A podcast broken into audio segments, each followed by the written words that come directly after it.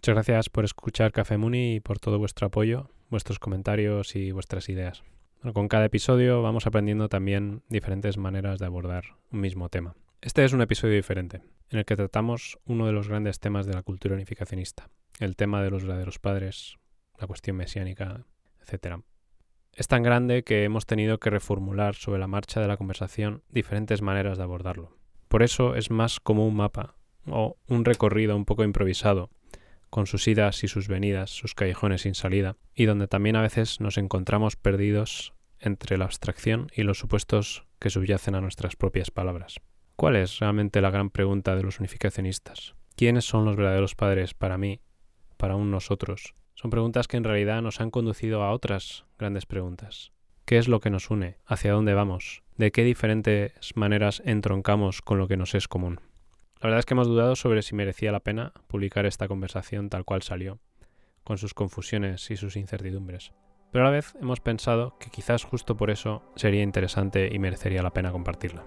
En este podcast damos prioridad a la posibilidad de expresarse, a la sinceridad antes que a la claridad.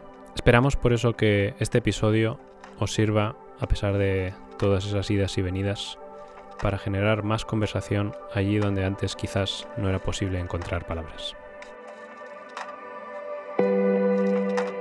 Esto es Café Muni, un podcast de cultura unificacionista, un espacio de escucha en el que damos voz a las reflexiones que nos preocupan, de forma abierta y sin complejos, buscando nuevas inspiraciones para el presente y futuro de nuestra comunidad.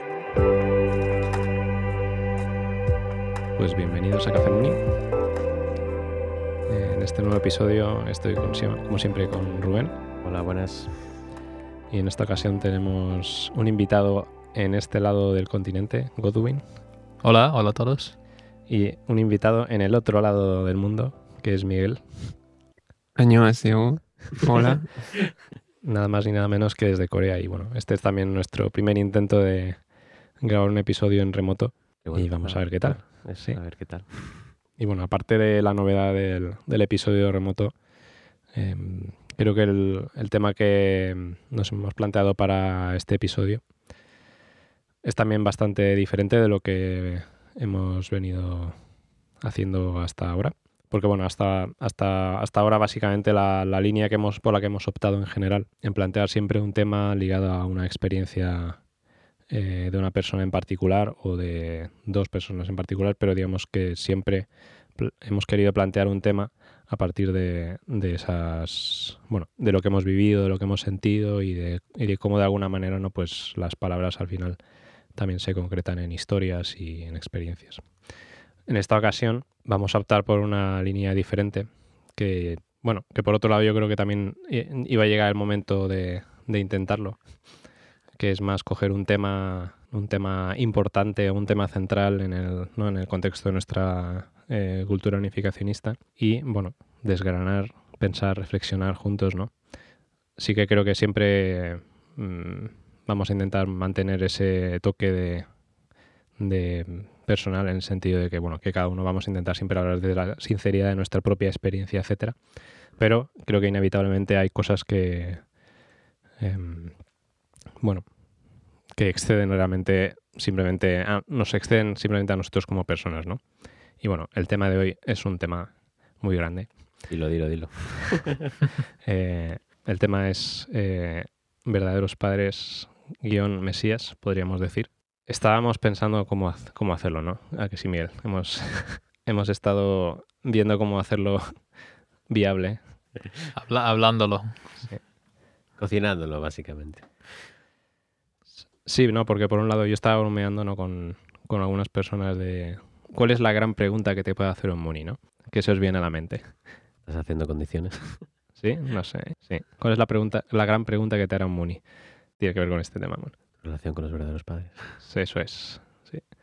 Bueno, ¿cuál es tu relación con los verdaderos padres? ¿Cuál es... sí, sí. ¿O no? Bueno. sí, sí.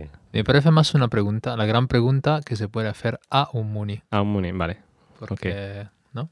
No tanto de Muni a Muni, más a, a un Muni, ¿no? Sí. Bueno, vamos a dejarlo ahí. No, no quiero liarme, no quiero liarme con Nos hemos encontrado con esa situación, creo. Mm. Hay una charla, un cursillo, tal vez.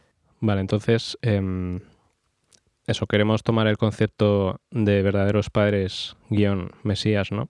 Y mm, ir abordando un poco como las diferentes cuestiones o, preguntas que, nos surgen al hilo de este concepto, ¿no? La base común nuestra es, eh, bueno, que hemos nacido en el movimiento, ¿no?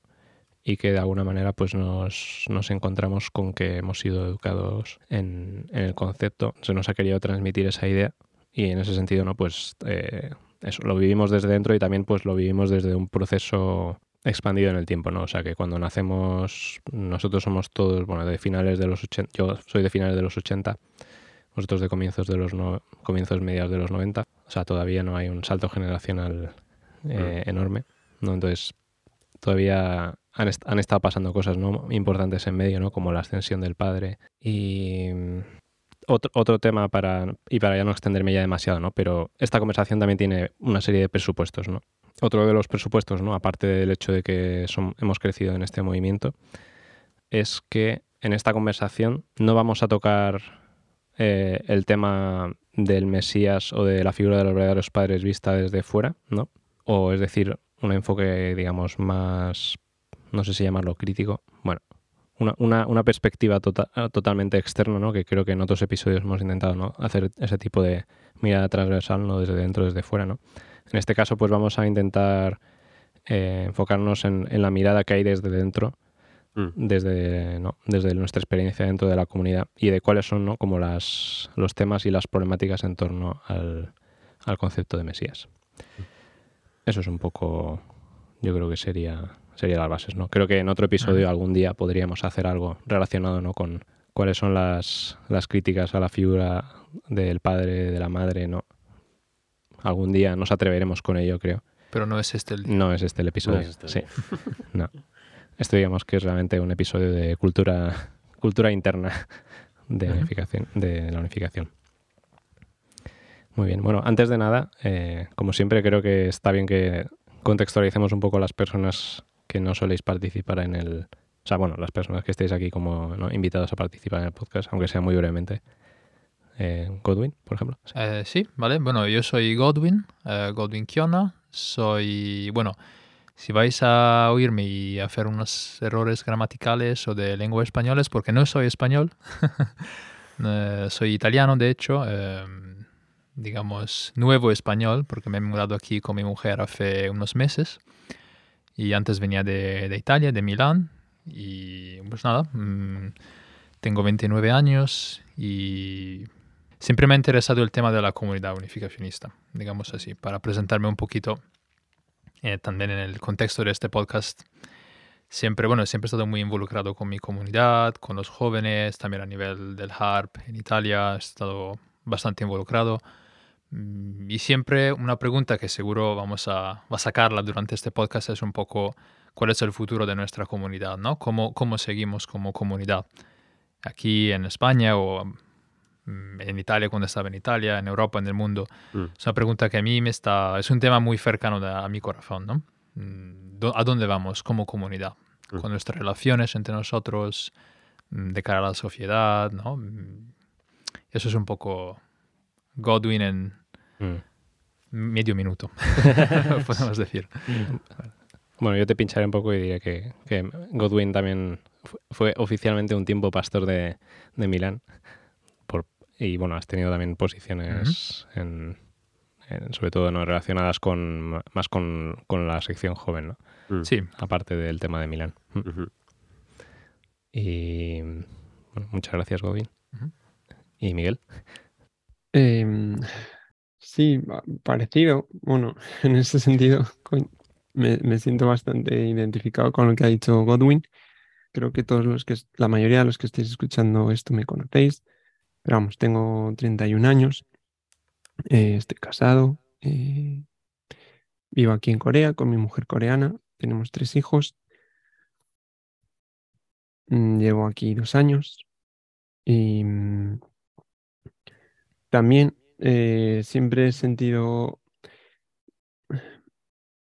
a ver, rápidamente o en resumen, quizás a diferencia de, de, de, otras personas o sí, de otras personas de la, de la comunidad que nacen en la comunidad, yo no considero que haya tenido un momento, vamos, una crisis de fe o, o que haya estado fuera. Yo sé que hay gente que sí que habla de, pues estuve fuera, volví o, o estoy fuera. no sé, no me gusta usar esos términos, pero mm, muchas veces me, he hecho la pregunta, ¿no? De por qué, por qué sigo aquí. Y mm, bueno, en realidad está muy relacionada con el tema de hoy. Em, estoy sigo aquí por, que suene muy, no quiero decirlo de manera sencillo, sencilla, pero sigo aquí por, por los verdaderos padres, porque he tenido mm, experiencias que con los verdaderos padres que no he tenido en otro lugar. Y, mm, y, es, y, eso que he estado en contacto, ya sea a través de textos o mm, conferencias o... sí, bueno, he tenido cierto contacto. No, no, es una persona cerrada en el sentido a otras tradiciones religiosas, sino en mi casa siempre ha habido textos de otras religiones y he visto, bueno, siempre me ha interesado la religión en general. No, eso no quiere decir que nunca haya, me haya sentido incómodo, incómodo o descolocado mm, o que no haya tenido dudas de ningún tipo, pero mm, sí, alguna vez incluso me he sentido fuera de lugar, pero no, sí, no sé. Eso es un poco mi introducción. Bueno, eso, como, ve, como, creo que se pueda transmitir, creo que Miguel representa también una voz que en, nuestra comunidad, en nuestro, en nuestro podcast en particular, es otra, otra, otra perspectiva. Eso es un poco también no, la razón por la, de este episodio. Vale, pues estaba pensando por dónde empezar. A mí se me ocurría, como yo me imaginaba este episodio, ¿no? Como una especie de, ¿no? de una especie de análisis expansivo, ¿no? De ver un poco todas las líneas del tema. Yo quería, yo estaba pensando que os parece empezar por la parte difícil. A ver, em, os lanzaría la pregunta de ¿por qué pensáis que el tema de los verdaderos padres es un tema difícil? Y en, vamos a hacer, se me ocurre, ¿no? Podríamos empezar diciendo, compartiendo un poco cada uno cuáles son los aspectos del en torno al concepto de verdaderos padres que nos, ¿no? que un poco nos llaman a la reflexión, ¿no? ¿Por, qué no es un tema inmediato? ¿no? Yo que sé, a veces Dios puede ser para la gente ¿no? un poco espiritual, pues Dios es Dios y no. Y no es como digamos un tema conflictivo, ¿no? Vale, sí. me parece, bien, me parece bien. Sí. De hecho, si puedo empezar yo. Sí, me parece estupendo. Mm, quizás la, la, pregunta es difícil, pero la respuesta para mí es fácil en un cierto entre comillas, ¿no? Es, para mí es fundamentalmente porque es una pregunta muy, es una relación muy, como lo veo yo, muy blanco, que puede ser muy blanco y negro. Y por eso es difícil contestar personalmente, ¿no? Como individuo a esta pregunta, ¿cuál es mi relación con los verdaderos padres eh, como Mesías? Porque tiene esta naturaleza de blanco y negro, ¿no? Mm, ¿Creo en los verdaderos padres o no creo en los verdaderos padres? Ponerse en medio se puede hacer, yo creo que muchos lo hacen de una, manera, pero no es tan fácil. ¿no? Eh, es una pregunta que en sí misma supone algo de sí o no. Y creo que esto mm, hace que esta pregunta sea muy difícil, ¿sabes? Eh, como mm, quiero que cualquier persona que ha crecido en, el entorno unificacionista, a un cierto punto, se ha, se ha puesto esta pregunta, ¿no? Mm, ¿Qué es mi relación con los verdaderos padres? ¿Cómo yo vio los verdaderos padres. Y claro, porque la, pregunta, antes hablábamos de la, de la grande pregunta, sí que es una grande pregunta, ¿no? Para cualquier persona que haya nacido o haya crecido en un entorno unificacionista. Eh, porque creces, mm, tus padres, tu comunidad te educa de una cierta manera y en el pack de la educación unificacionista hay también el tema mesiánico, ¿no? De los herederos padres, que han llegado con una misión mesiánica, ¿no?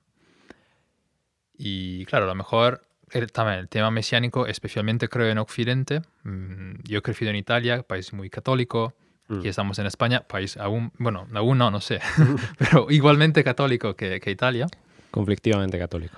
vale, bueno, Italia también, ¿eh? no, no, creáis. Eh, Mm. Y claro, hemos vivido dos mil años de que el Mesías lo representa, bueno, lo representamos de una cierta manera, ¿no? Sí. Y hay una cierta imagen, un cierto, también un... un- Cierto hábito, ¿no? Sí, también como la figura del Mesías es muy idealizada, ¿no? Muy... Y claro, esto no solo en Italia, no solo en España, en muchos otros países, ¿no?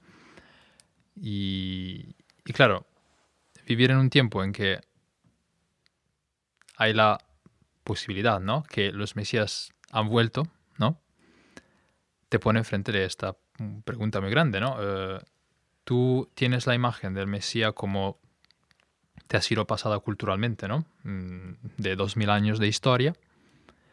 Y al otro lado, o bueno, sí, a un lado tienes esto y al otro lado tienes los verdaderos padres. Y dices, para mí, ¿no? ¿Cómo es esta la imagen del Mesías que yo tengo? O, ¿no? ¿Cómo, ¿Cómo veo los padres y cómo esto se relaciona con lo que yo veo como la figura del Mesías? Y por eso, e- es una pregunta difícil. Mm, Y yo aún más yo creo por los que han nacido o han crecido en el movimiento, ¿no? Sin elegir de, de unirse al movimiento. Por eso creo que es una pregunta difícil. Solo eso, para Mm. contestar la pregunta creo que es esto el, para mí el corazón de la cuestión. Sí, entiendo. por- entonces, por un lado, no. Eh, es difícil por la diferencia en la, en la imagen que hemos heredado del Mesías, ¿no? Por un lado, por, por resumir un Ujú. poco lo que has dicho. Sí, Y también por lo que de mm, disruptiva, no sé si es la palabra, ¿no? Pero es una pregunta que te obliga a posicionarte en, en uno de los dos bandos, ¿no? O en, en- en los Ujú. términos en los que ha salido un poco en otros episodios, ¿no? Es una pregunta polarizadora, ¿no? Como que por supuesto. es difícil encontrar como un espacios intermedios, ¿no? En esta conversación. Sí, ¿quieres decir algo, Miguel? Sí, brevemente por añadir algo a lo que, a la especie de introducción que ha mencionado Godwin, que me ha parecido muy acertada. Y, yo, aparte de todo lo que ha dicho, diría que además de eso, eh, en el contexto social en el que nos encontramos, mm, vamos, el contexto social en el que nos encontramos ha, ha cambiado mucho. Eh, quizás se podría decir que durante esos 2000 años de historia, hoy en día es el momento de la historia en el que la figura del Mesías quizás se le da menos importancia. Tan- tanto en, me refiero no solo dentro de nuestra comunidad, sino en general en la sociedad, ¿sabes? Hoy en día, eh, pues mm, poca gente, si le vas preguntando por la calle, te dirían que, que necesitan al Mesías, ¿no? Para sentirse vivos, para sentirse realizados. Mm, Pues yo creo que eso dificulta aún más el tema de hablar de una figura mesiánica, sea de, de tipo que sea, ¿no? Perdona, Carlos, la, la pregunta en concreto, Sí. ¿cuál era? De entrada es simplemente una exploración ¿no? sobre por qué te parece que es difícil eh, abordar el tema del Mesías. Sí. Sí, a lo mejor no te lo parece. Yo creo que es mm, en tu... No, no, no, Sí, es que quería, porque, pare- vamos, como había respondido Godwin, parecía que era como una, ¿cómo, cómo ves tú tu relación con los verdaderos padres? Y creo que es una pregunta distinta a ¿por qué crees que es difícil una relación así? No en este sentido, ¿no? Con este tipo de figura mesiánica. Porque si puedo comentar algo, sería algo así como, yo pienso que es difícil de por sí, porque... eh, bueno, aparte de lo que había dicho Godwin, ¿no? De, hemos heredado cómo la gente ve a Jesús, ¿no? Que es como cuando tú hablas de Mesías, casi lo primero que te viene, ¿no? Es Jesús y ves esa manera idealizada. Entonces, eh, claro, es que yo me intento poner en la posición de los primeros discípulos de Jesús. ¿Creían igual de cómo cree un cristiano ahora? Ah, No, es decir, como que mm, de una manera u otra nosotros tenemos la, la situación en la cual eh, también no conocemos al padre como tal, a los padres, pero hemos visto vídeos, entrevistas, textos, como que lo tenemos como estamos entre medios, porque es verdad que tal vez no todos hemos tenido experiencias directas, pero hemos estado viviendo en un mismo tiempo. Entonces creo que también eh, entre eso eh, y el tiempo de que y, y el hecho de que tal vez no, no llegar a estar con él, esa experiencia de que, sobre todo yo hablo de parte de los jóvenes, es decir, creo que de parte de nuestros, de nuestros padres o de la mayoría de nuestros padres hay otro tipo de sensación, porque ha habido muchas más experiencias o ha habido muchas más oportunidades de estar. Entonces, para mí una, dificultad es la dificultad más simple, que es la, presencia, que creo que para mí es un punto que es importante, pero que también es, es para algunos es más importante, es más necesario algo presencial y para otras personas no les hace falta tanto eso, como que pueden de una manera verlo de una forma más interna y conectarse de una forma más sencilla, que yo personalmente no he podido. Pero vamos, era comentar esa parte. Para cerrar un poco esta primera pregunta, ¿no? O sea, yo creo que en resumen, creo que es un tema que no es fácil de sacar ni siquiera en un contexto informal dentro de nuestra propia comunidad, al menos en España y en Europa hasta donde yo sé. O sea, creo que la gente no suele hablar de cuál es tu relación con el Mesías, con la de los padres, en un contexto de conversación informal, ¿no? La gente puede hablar de cuestiones a lo mejor más, no sé, prácticas o más, incluso a lo mejor conversaciones relacionadas con el principio. Mm. Pues, ¿no? De cómo vives, eh, cuáles son tus valores, a qué aspiras, ¿no? Mm, qué cosas te pueden ser útiles. Pues bueno, esas, hay otros temas de nuestra cultura que son más fáciles de, de sacar, ¿no? Eh, pero yo creo que un poco todos, todos estos puntos que han ido saliendo, ¿no? Eh, nuestro contexto cultural, etcétera, eh, como es una pregunta ¿no? que nos obliga a posicionarnos. Todo eso hace difícil ya hablar de los verdaderos padres, cosa que es, mm, no, que un poco la, no sé si decir, no es paradoja la palabra, no, pero un poco la tensión emerge del hecho de que nuestra comunidad emerge históricamente como un movimiento mesiánico, ¿no? Hace no sé, hace unos meses hablábamos, eh, Rubén y yo, con una persona que hace eh, cursos aquí, ¿no? Y le contamos que, que estamos en una, ¿no? en una comunidad espiritual y, dice, y, le habla, y decíamos, no, sí, bueno, es que, ¿no? Como, pues hay esto, ¿no? El tema del Mesías, ¿no? Y, y ese elemento mesiánico de, de nuestra comunidad espiritual. Y su respuesta a mí me sorprendió y dijo, pero ¿qué movimiento espiritual no es mesiánico? como diciendo, claro, un movimiento espiritual al final eh, siempre nace con algún tipo de anhelo o de impulso, ¿no? De, ¿no? de que algo cambie en el curso de, ¿no? de los acontecimientos de nuestra historia humana. ¿no? Mm. Eso me dio que pensar, ¿no? Dice, pues no, a veces como el tema del Mesías nos hace sentirnos extraños en, en este mundo, ¿no? al menos en el mundo occidental, ¿no? Donde, ¿no? no, no, obviamente no se puede generalizar a todo, a todo el mundo, ¿no? pero ¿no? En, los procesos de secularización, donde el lenguaje religioso es cada vez más ajeno a la experiencia ¿no? compartida con otros seres humanos, ¿no? la religión es ya en sí misma una cosa que polariza. Pues me hace pensar, ¿no? Pues a lo mejor todo movimiento espiritual nace con ese anhelo mesiánico de que otro mundo sea posible. Mm. Quizás no lo van a llamar así, no lo van a decir, no lo van a llamar Mesías, no Mesías es ya eso, un tema que refiere a la historia del cristianismo, ¿no? Porque otras religiones no aceptan ese, ese concepto. Ese concepto, ¿no? Sí, bueno, yo, yo, diría que, que, en realidad el tema del Mesías está incluso más presente eh, de lo que podríamos pensar en, en, en, el día a día, ¿sabes?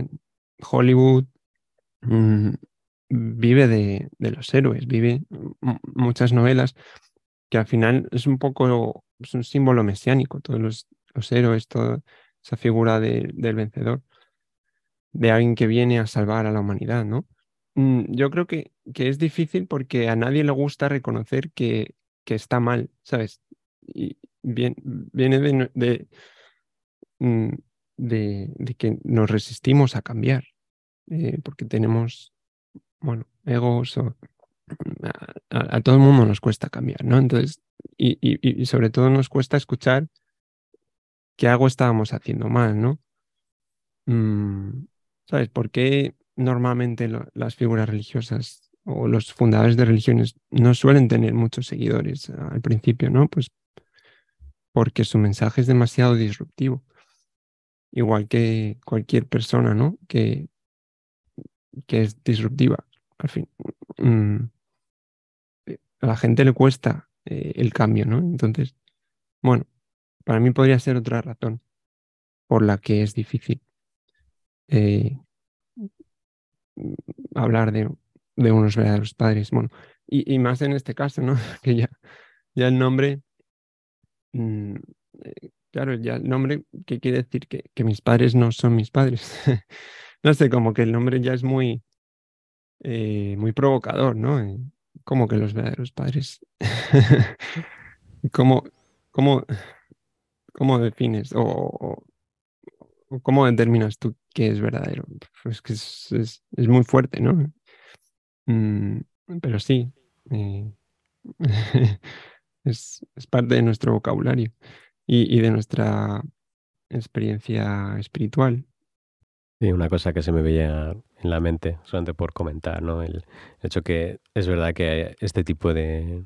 Eh, las figuras mesiánicas o eh, te dan este tipo de- no sé si toque de moralidad o lo que sea, ¿no? De, cuando haces algo mal, pero también yo creo que es cuando eh, no estás haciendo algo bien o, no estás haciendo lo correcto, que también implica, porque yo creo que en la vida también hay muchos momentos en los cuales digamos que estás en el modo, pues, voy a decir chill, modo tranquilo, modo que no estás haciendo nada.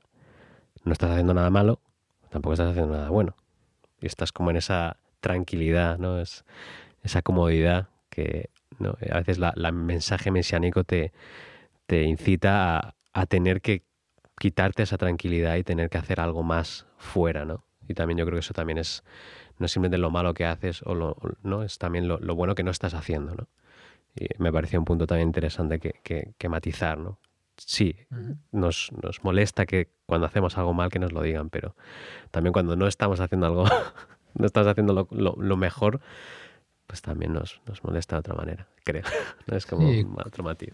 Creo es un poco lo que decía, mm, creo Carlos, sí, un poco lo que quería decir yo, a lo mejor no lo había expresado bien, el hecho que si el, el Mesías está en tierra, esto tiene una consecuencia práctica para ti, quiero decir.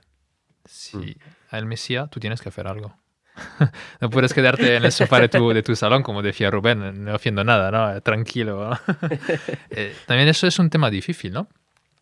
Porque te empuja, ¿no? Te, si- ¿no? Si, mm, si crees ¿no? en el Mesías y que una persona es el Mesías, tienes que seguirle, ¿no?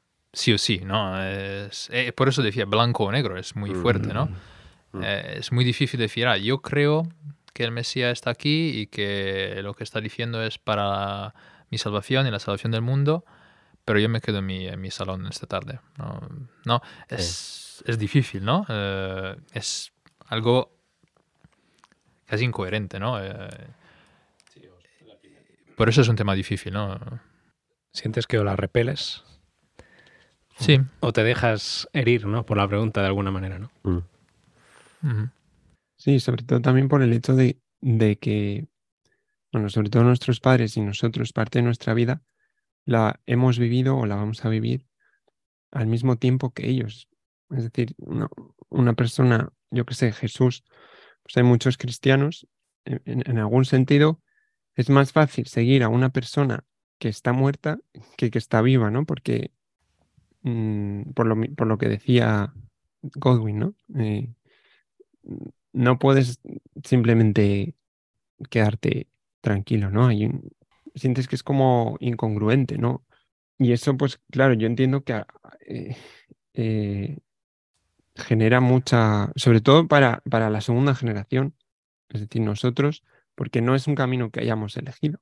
Ser hijos, es como, al final no, hemos elegido ser hijos de los, padres, pero de alguna forma, al menos por la tradición en la que hemos nacido, sí que somos hijos de los padres en ese sentido, ¿no? Y entonces, eh, pues sí, comprendo y me pongo en la, en la situación de que, que puede ser eh, complicado. Y sobre todo porque, y, a esto quería llegar, es que eh, no solo es una figura, y a mí ese es un tema que me llama o, que me hago muchas preguntas, y a los verdaderos padres, eh, ¿cómo los definimos o cómo se suelen definir, ¿no? Y obviamente sí que hay un aspecto de amor incondicional yo, yo eh, de hecho los percibo de esa forma y, me, y, siento em, en mis oraciones, en mi- mis meditaciones, sí que los veo como personas que me apoyan, que me, que me dan aliento, que me dan fuerza, que me dan amor, pero al mismo tiempo eh, mm, traen muchísimo juicio. Eh, juicio en el sentido de que de, separar el bien del, del, mal, ¿no? Y, y, de hecho, las, por, por ya por, por, contar algo personal, las experiencias que yo he tenido eh, con los verdaderos padres, mmm, he tenido, bueno, eh, tres que, experiencias cercanas, o, o, bueno, en realidad dos en las que ya era más o menos consciente. Y esas dos veces lo, lo que más me quedo de esa experiencia es, es justamente mmm, un sentimiento de arrepentimiento. Es decir, que para mí los verdaderos padres lo que me han provocado es una autorreflexión brutal. Es decir, como verles, mirarles a los ojos, y eso lo he experimentado dos veces. Es como una, una especie de espejo. Así, para mí ha sido verme a mí mismo en el espejo y, e identificar todo aquello que, que de alguna forma me impedía ser mi verdadero yo. Y claro, eso es en el momento que te sucede, pero luego se van o te olvidas un poco de ellos y te das cuenta que sigues un poco en, esa misma posición, ¿no? Entonces, eh, para mí esa paradoja, ¿no? De, de verdaderos padres, de, pero bueno, al final todos los que son padres están un poco en ese dilema, ¿no? En eh, dónde pongo los límites, ¿no? Claro que quiero a mi hijo con todo mi corazón, pero a veces hace cosas que, que, me, que no me parecen correctas, ¿no? Entonces tampoco le, puedo dar toda la libertad del mundo. Pero eso obviamente a, mi hijo, por ejemplo, le genera un cierto trauma, ¿no? Le genera un poco de tensión el hecho de que yo le, le corrija. Y mmm, al final, pues sí, es, es, un poco, yo así es como lo veo, es, es, un poco, tienen dos caras, ¿no? Es dos caras de la misma moneda. Para mí, personalmente, es, es un poco mi experiencia con, con los verdaderos padres. Bueno, a ver si conseguimos avanzar en la cuestión. Ya hemos acertado que es una cuestión difícil. Es una cuestión difícil, sí. Estamos de acuerdo. Sí. Um, yo creo que un poco, Miguel, estabas abriendo esa línea, ¿no? Pero se me ocurre mm, lanzaros la pregunta, ¿no? De en qué sentido para vosotros realmente tiene sentido el, en vuestra vida o de manera más personal o con vuestras propias palabras. ¿Cómo podéis encontrar sentido en, en los términos mesiánicos? ¿no? Porque si hemos un poco dicho que, ¿no? que nuestra cultura de alguna manera nos desarraiga, hay, hay muchas cosas yo creo que de nuestra cultura actual que nos pueden, pueden entrocar con el principio, ¿no? El tema del altruismo, la bondad, ¿no? Pero este no. Este es un tema como que está... Eh, incluso el tema de Dios, pues bueno, dentro de que es un, elemento de polarización también en nuestra sociedad, pues todavía, ¿no? Pero el tema este en particular es como muy, muy, muy específico, ¿no? De, nuestra comunidad. ¿De qué manera tiene para vosotros algún sentido eh, personal el tema mesiánico? Miguel un poco ha ido en esa línea, ¿no? Que eh, pues eh, al final estamos intentando poner palabras a algo para lo cual solamente que yo sepa, ¿no? El único lenguaje con el que contamos para hablar de los verdaderos padres es el heredado, el heredado ¿no? Uh -huh. salvadores, mm, redentores, el, y términos bastante teológicos a mi modo de ver, ¿no? Uh -huh. la, la experiencia que ha contado Miguel a mí me parece que va más en una línea de no sé si llamarlo experiencia mística, ¿no? Pero un poco esa experiencia espiritual, que es como un enfrentamiento personal. Me, me parece muy bonito como lo has expresado, ¿no? Porque yo creo que al final, pues creo que estás intentando poner en, palabra, en palabras eh, emociones como muy intensas, pero me, me, parece muy interesante y me parece muy, muy del lenguaje de la mística, ¿no? Mm. El verte reflejado, la, ¿no? Eh, la sensación de desnudez, el arrepentimiento, ¿no? Son como, no, es un vocabulario muy de, de raigambre espiritual ¿no? que, que, puedes encontrar en, en, en, la historia de la espiritualidad, etcétera, ¿no? Eh, pero yo sé que es Miguel en particular, ¿no? Vosotros no sé si os parece que es interesante esta pregunta. ¿sí? Y sobre todo quiero el, el, la pregunta es sobre todo de qué manera tiene sentido para ti esa palabra o ese concepto ¿verdad? de los padres. Mm. Un poco vale, vale, dirimir esa relación, ¿no? Ok. ¿Sí? Entonces, ¿cómo vivimos nosotros esa relación? De, de hecho, sí, ¿qué sentido encontráis? ¿no? Porque yo creo que un problema, nosotros como personas que hemos crecido en, en la comunidad, es el, eh, la cuestión de la herencia y la transmisión, ¿no? Es decir, a mí me dan algo, pero yo de alguna manera o lo tomo o lo dejo, o lo, lo reasimilo. Eh, lo, lo tengo que reinterpretar de una manera que tenga sentido para mí.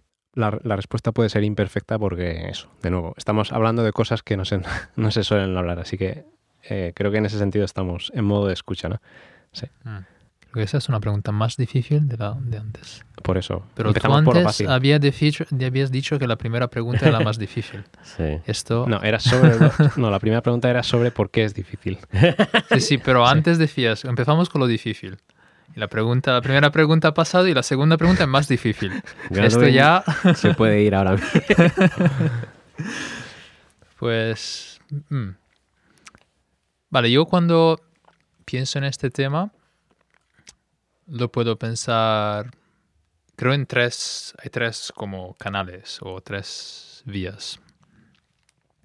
El primero quizás es más existencial de, de una forma, en el sentido, sin los verdaderos padres y lo que han llevado a cabo durante su vida, yo no existiría. Muy sencillo, ¿no? Bueno, Mm. de, de alguna, de alguna manera, ¿no? Mis padres, mira, mi padre es italiano, mi madre de Hong Kong, nunca se hubieran encontrado en su vida. Em, Mm. y claro, los verdaderos padres también han cambiado, mis padres, ¿no? Le han dado un- una dirección a su vida que le ha permitido de encontrarse, de, de que yo naciera, yo, mis hermanos, y de, bueno, de cómo he, cómo he vivido yo, de cómo he sido educado, crecido y todo. Entonces, de alguna manera, existencialmente, yo existo porque han, han, han existido los verdaderos padres. ¿No?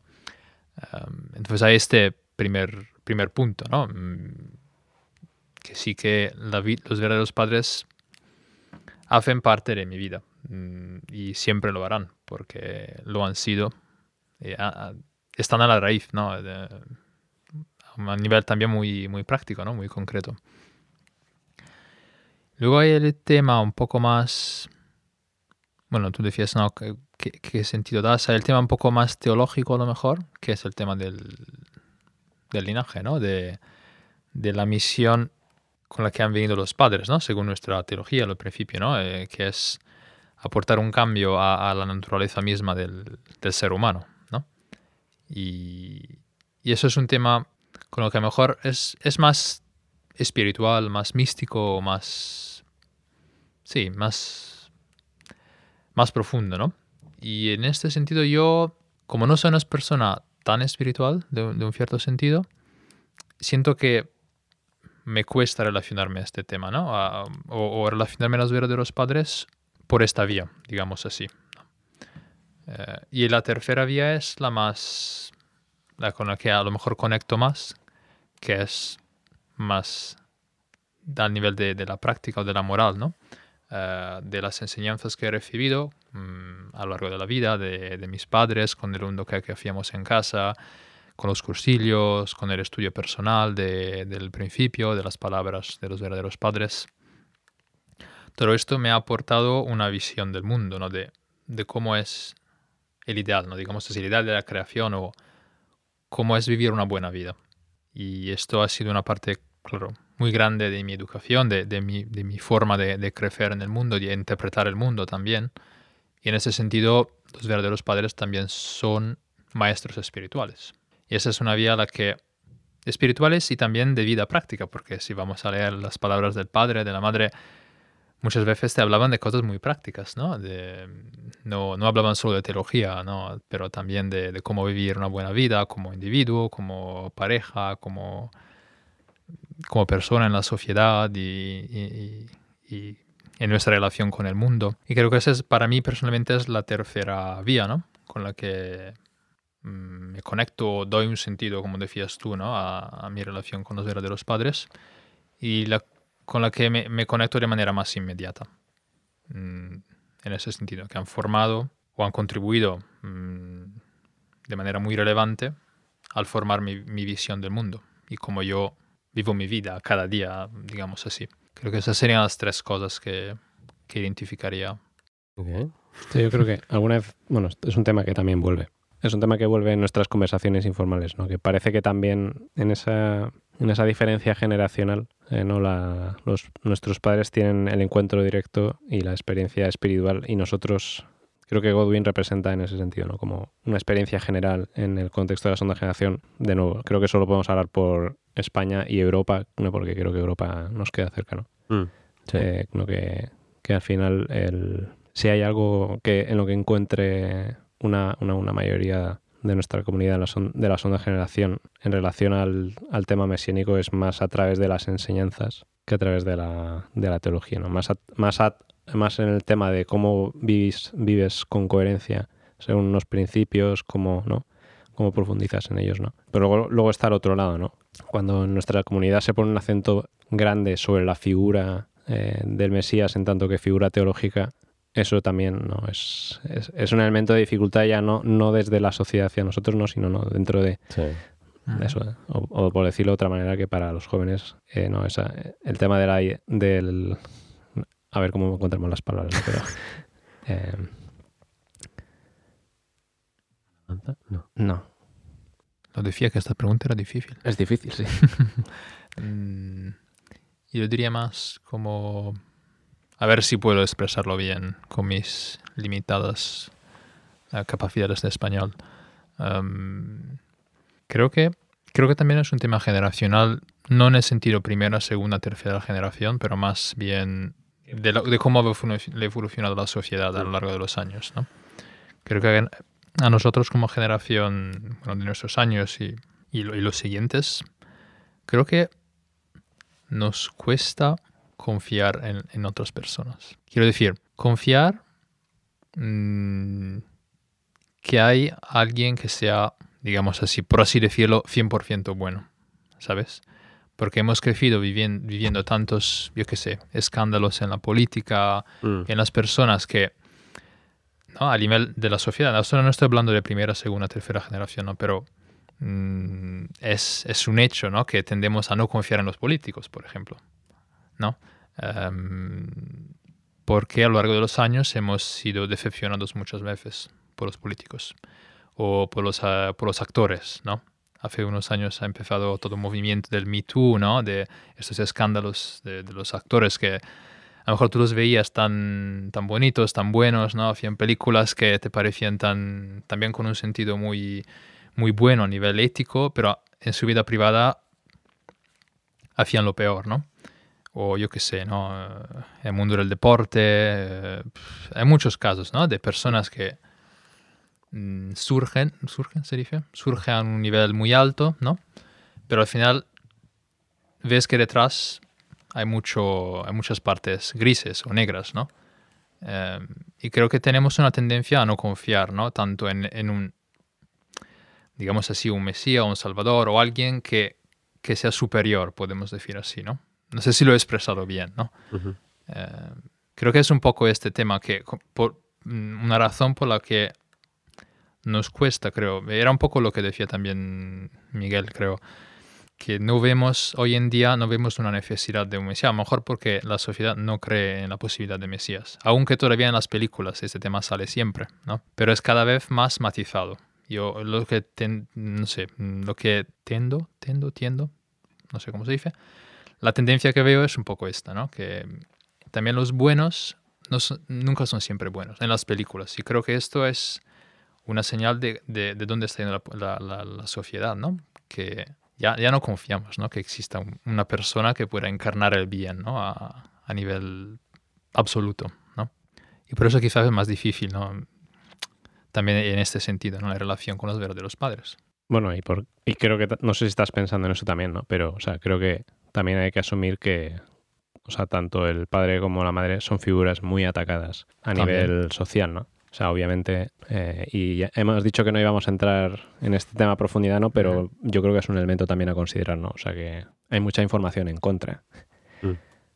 Y por otro lado, como nosotros, o sea, eh, la información que nos llega es siempre, ¿no? Eh, indirecta, pues Sí. a esas nos enfrentamos, ¿no? Internet. Sí, eso, sin, sin entrar un poco en los temas, pero es, es, una- es un aspecto que también lo hace difícil, ¿no? No sé si, no sé si tú ibas Sí, más no por ahí, estaba sí. pensando mucho en esto, Sí. pero es otro, Sí. otro tema que, O sea, que obviamente, existe. Eh, todo eso genera desconfianza, ¿no? Y, y otra cosa que yo quiero añadir, por simplemente por mencionarlo, ¿no? Pero o sea, el hecho mismo de la evolución propia de nuestra comunidad, ¿no? Y las, y las diferentes escisiones que ha habido dentro de nuestra comunidad, pues yo creo que esto también es otro motivo más eh, por el que, sea, bueno, sí, de hecho sí lo pensamos, ¿no? Que, no sé, la palabra no es escándalo, ¿no? Pero, ¿no? Como a lo largo de nuestra vida, al menos de, de mi vida, ¿no? He visto emerger a diferentes líderes de la verdadera familia, pues irse, ver y de alguna manera también desaparecer, ¿no? Yo creo que eso también es otro elemento añadido, ¿no? A por qué eh, a nosotros nos cuesta el aspecto de eh, del Mesías en el, aspecto, en el aspecto de, entroniz, ¿no? de una figura entronizada. ¿no? Nos cuesta el Mesías en el sentido de la figura de autoridad. Vamos más, en general, a través de la, del Mesías, ¿no? Como tú decías, yo estoy de acuerdo contigo. Yo me siento igual, ¿no? Que si para, tiene algún sentido para mí el tema del Mesías, tiene más que ver con el aspecto de cuá maestro espiritual. Mm. No, es, es otra vía, es muy diferente, ¿no? Es igual, igual de alguna manera, también nuestra sociedad acepta mejor el maestro espiritual que la figura de autoridad. No, es muy interesante todo lo que comentáis. No, yo, yo simplemente por añadir un aspecto más a lo que he comentado antes. Bueno, yo he llegado a la conclusión o, he llegado a tener un concepto de los verdaderos padres personal porque he tenido la oportunidad de tener una experiencia física directa con ellos. Y siempre me he preguntado, ¿por qué yo? ¿Sabes? Y, eso es algo con lo que, algunas veces no me parece justo. Es decir, claro, si yo no hubiera tenido esa experiencia, ¿pensaría lo mismo de los verdaderos padres? Mm, probablemente no. ¿Y qué quiero decir con esto? Pues que, que entiendo que de alguna forma me pongo en la piel de la gente que, bueno, pues que, que le es indiferente el concepto de los verdaderos padres. Pero claro, mi experiencia me dice que no, no, no podemos ser indiferentes de algo tan grande. Obviamente yo no te puedo convencer de esto, ¿no? Pero, mm, y, claro, también me hace preguntarme, mm, claro, porque mucha gente a día de hoy tiene experiencias con Jesús, ¿no? Yo escucho, te pones en YouTube y hay un montón de, testimonios de gente que ha sentido a Jesús, ¿no? Una oración. Entonces tampoco creo que sea necesario tener una experiencia física con los verdaderos padres. Pero por otro lado, cuando, claro, yo, yo he visto a los verdaderos padres varias veces, ¿no? Y algunas veces sí que los he visto, pues con, con lo, de la manera que he expresado antes, es decir, eh, un poco más mística, por ponerlo de alguna manera, pero alguna vez sí que he visto su lado más humano. O oigo cosas eh, de, pues que, a lo mejor no, no te esperarías de un Mesías, ¿no? de su día a día o de su manera de actuar, ¿no? Entonces, claro que tengo conflictos. Mm, ¿Sabes? Es más fácil confiar en alguien que, que de alguna manera ya no está vivo, no es humano, que de una persona humana, ¿no? Eh, porque no dejan de ser personas, ¿no? Y bueno, por ahora esto. Te dejo, Rubén. No, vale, eh, quería comentar solamente un, par de cosas. entiendo que es. Yo creo que lo que estáis comentando, sobre todo, es eh, lo que decía un poco al principio, ¿no? Al vivir al mismo tiempo, escuchas cosas, hay detalles, y esto es como todo. Cuanto, cuanto más cuesta, digamos, amar a alguien es cuanto más la conoces, porque ves los blancos, los negros, ves todo un poco, entiendo. Pero bueno, yo hablo de una manera muy limitada, porque yo tampoco he tenido la experiencia ni he estado ahí. Entonces tampoco puedo, lo único que puedo hacer es comparar lo que escucho de otras personas que han tenido testimonios, al fin y al cabo. por responder la pregunta de Carlos, ¿no? Em, ¿Qué sentido le veo? Para mí siempre ha sido un poco directo a lo práctico. Eh, me, me, ha parecido muy bien cómo lo ha explicado Godwin de que hay varias vías, ¿no? De, ¿no? la manera en la que vas reflexionando, ¿no? De, bueno, pues si no hubiese estado los padres, pues literalmente no estaría aquí, en alguno de nuestros casos, ¿no? Em, pero yendo a lo que a mí más me, ha llamado siempre ha sido la manera, para mí el sentimiento de, levantarme del sofá, ¿no? Lo que estaba diciendo antes, ¿no? El, el, hay unos platos sucios en el mundo y hay que limpiarlos. Tú decides cómo, pero hay que limpiarlos, ¿no? Y, Mm. y es como siempre me ha dado esa sensación de que hay un bien que hay que hacer. Y, y, creo que tengo ese bien. Creo que tengo esa, esa, ¿no? Al menos a mí siempre me ha dado esa esperanza de que hay algo que todos podemos aportar a nuestras maneras de, levantarnos del sofá y hacer algo. En cierto sentido. Pero también he de decir que eh, al menos viendo como mi vida desde, desde, desde atrás, ¿no? Mm, Nada de esto hubiese sido tan fácil, entre comillas, eh, si no hubiese tenido a mis padres, por ejemplo. Vale, puedes, puedes creer lo que sea, los, lees los textos, muy bien, todo guay, pero si mis padres no hubiesen sido, por decirlo una- para mí, buenos ejemplos, con sus fallos, ¿eh? es decir, como todo, ¿no? Yo conozco a mis padres, pues tienen sus fallos, tienen tal, pero oye, pues chapó, tengo que decir. Yo no tengo eso y tal vez no, no me es tan sencillo creer en la esperanza que dan los verdaderos padres. Aquí las cosas claras. Si yo no hubiese tenido buenos ejemplos, comunidad, etcétera, Mm. pues aquí ya puedo decir, oye, aquí, aquí sí que puedo dudar. Porque me parece muy bonito lo que dices, pero si la gente que cree en lo que dices no, no me da un ejemplo presencial, y yo creo que eso es algo importante, ¿no? Es decir, para mí el, el hecho de pasar, heredar, es ejemplificar, Mm. creo.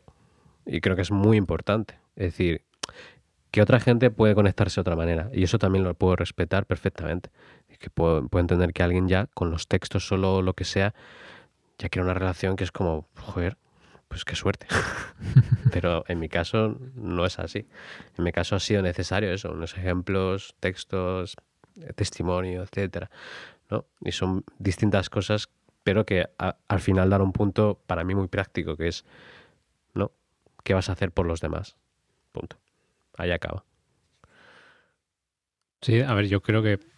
mm, Bueno, o sea, vienes a decir que tú crees porque de alguna manera has visto el fruto de eso en tus padres, de alguna manera, ¿no? Sí. Yo creo que es algo muy unificacionista y a veces, a veces creo que se relega esa manera de pensar a una segunda categoría, como diciendo, bueno, esto yo no llego a lo de la visión mística, pero me pero tengo esto, ¿no?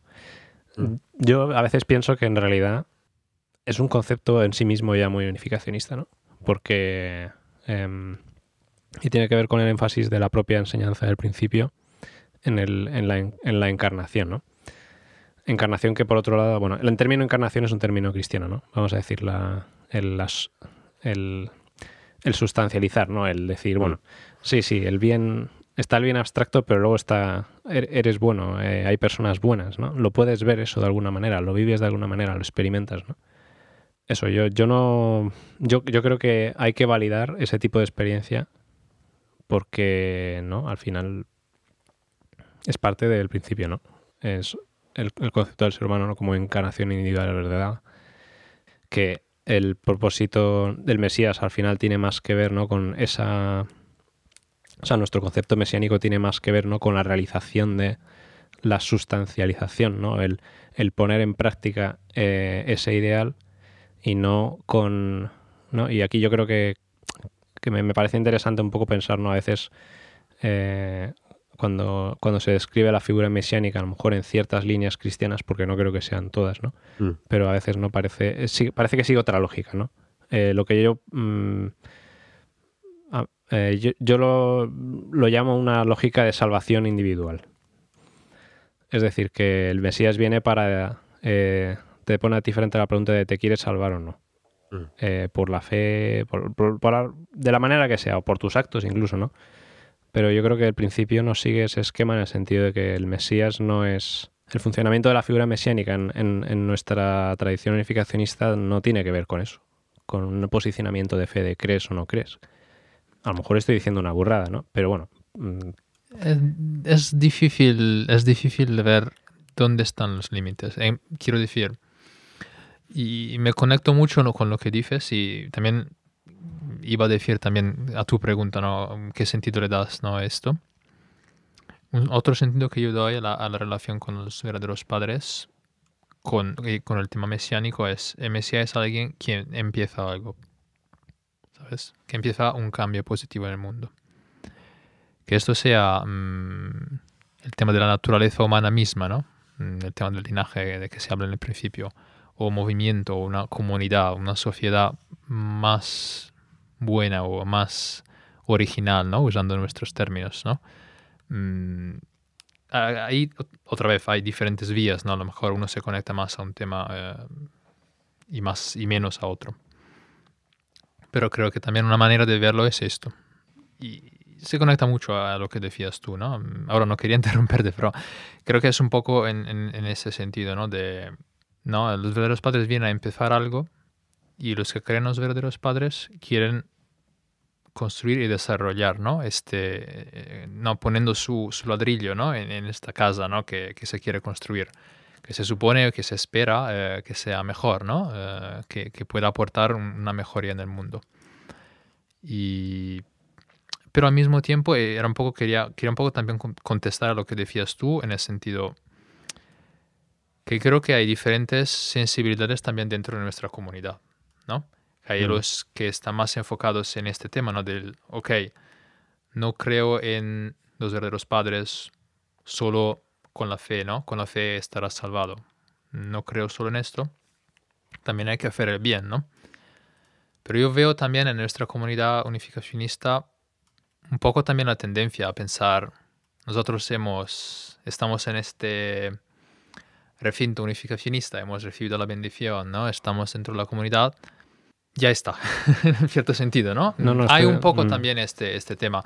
Y creo que es un tema muy como, a lo mejor siempre se quedará, porque lo veo en el cristianismo también, ¿no? Es un poco la distinción, grosso modo, ¿no? Es un poco, estoy generalizando de manera bestial, ¿no? Pero mm, el concepto un poco más católico, que se enfoca más en las acciones, las, creo que, bueno, no sé cómo se dice en español, pero las obras buenas, el concepto un poco más sí, ¿no? El concepto un poco más protestante de la salvación a través de la fe y solo la fe.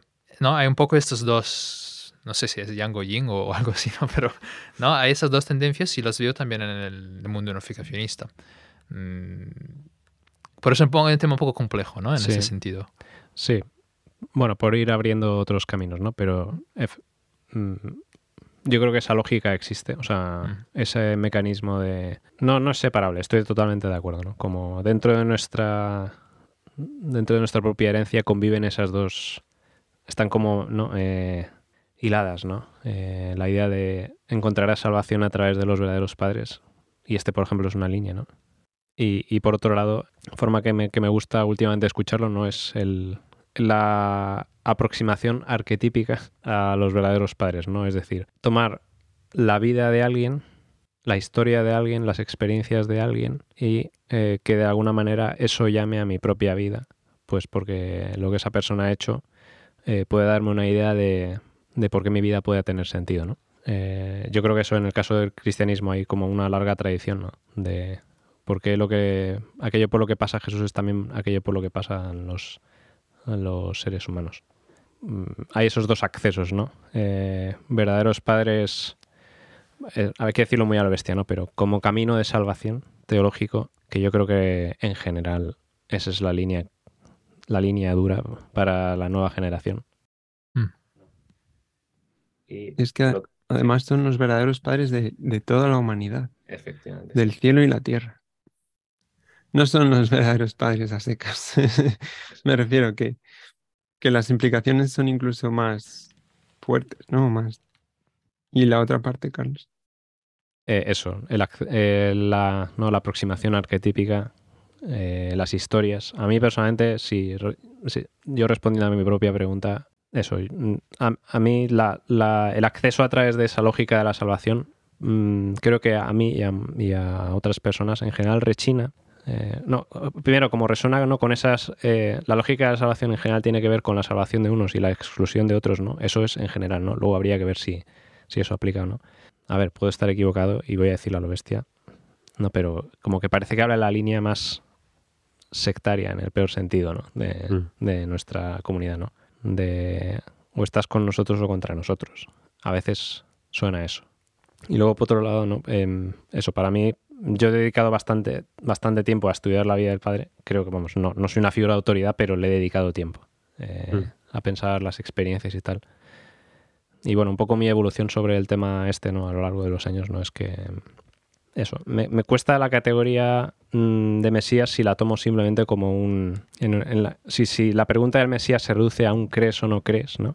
Me Mm. parece que no le está haciendo justicia a la pregunta, ¿no? Mm. mucho más potente es lo que, lo que creo que ha salido en esta conversación, es como de qué manera yo me veo llamado eh, por una figura mesiánica, ¿no? En qué posición me deja a mí a nivel vital, ¿no? Como de qué manera, porque al final no la, la vida de alguien me llama a preguntarme, ¿y yo cómo estoy viviendo, no? ¿Estoy viviendo según, estoy viviendo en automático o estoy viviendo, según qué parámetros estoy viviendo mi vida, ¿no? Y, y eso, y, y me parece que muchas veces se desacredita esa manera de abordarlo, ¿no? Pero para mí, de hecho, es como la, la que más sentido, la que más sentido tiene. Bueno, se me vienen muchas cosas a la cabeza, Carlos, de lo que dices. Quizás una, una idea es, bueno, esta idea del- de la santidad, que, también puede rechinar mucho, ¿no? Y que puede parecer muy distante.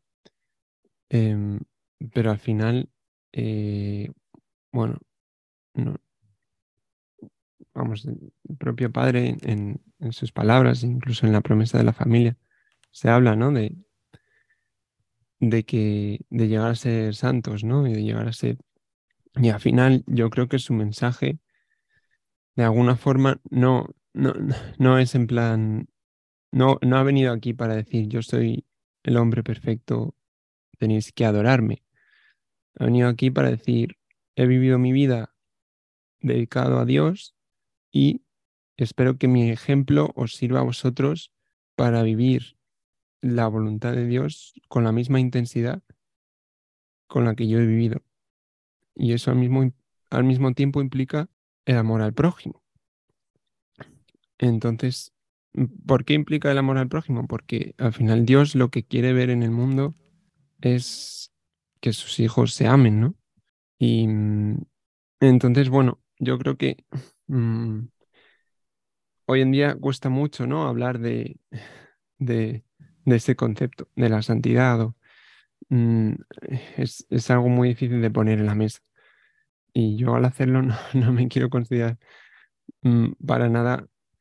Es que pu- la gente puede pensar hasta que eres un arrogante, ¿no? O simplemente de, de mencionarlo. Alguien, no, yo es que estoy en el camino hacia la santidad. Decir eso ya es como, pero ¿qué, dices? ¿Sabes? Como que no es posible. Es un poco como lo que decía antes eh, Godwin, ¿no? Que, que hoy en día hay tanta desconfianza, ¿no? Porque hemos visto tanta corrupción en tantas instituciones y en tantas personas que cuesta mucho creer que, pues, en un ideal, ¿no? El tema que siempre comentáis en vuestro podcast. El ideal siempre vuelve y siempre y es otra vez. motivo de combate. bueno, no, no motivo de combate, pero que no. Es otra palabra en sí misma ya, ¿no? Que, Claro, y incluso hay gente que podría pensar que el ideal es demasiado aburrido, ¿no? O que no, que no lo quieren. Es como, Pero sobre todo que el ideal es, inalcan- es inalcanzable, es, es imposible. Y... Pero que el, el ideal genera contradicción, ¿no? Mm, pero bueno, para mí ese es el mensaje principal. Eh, el mensaje principal de los verdaderos padres es. Y luego, bueno, por el, por el tema de, del arquetipo, es algo que lo que has mencionado antes, ¿no? Del arquetipo. Claro, yo, yo pienso que si no existieran los verdaderos padres, habría que crearlos. Es igual que Dios. Yo pienso que si no existiera Dios, habría que... Porque dan mucha estabilidad. Si nos consideramos a nosotros como hermanos y hermanas, claro, a todo el mundo le gusta hablar de hermanos y hermanas en el mundo, y, no- y no- incluso gente no religiosa, pues la canción de We Are the World, ¿no? Y todo el mundo le gusta ese sentimiento de hermandad. Es, es algo pues, que todo el mundo busca a la hora de, de ese sentimiento de pertenecer a algo, ¿no?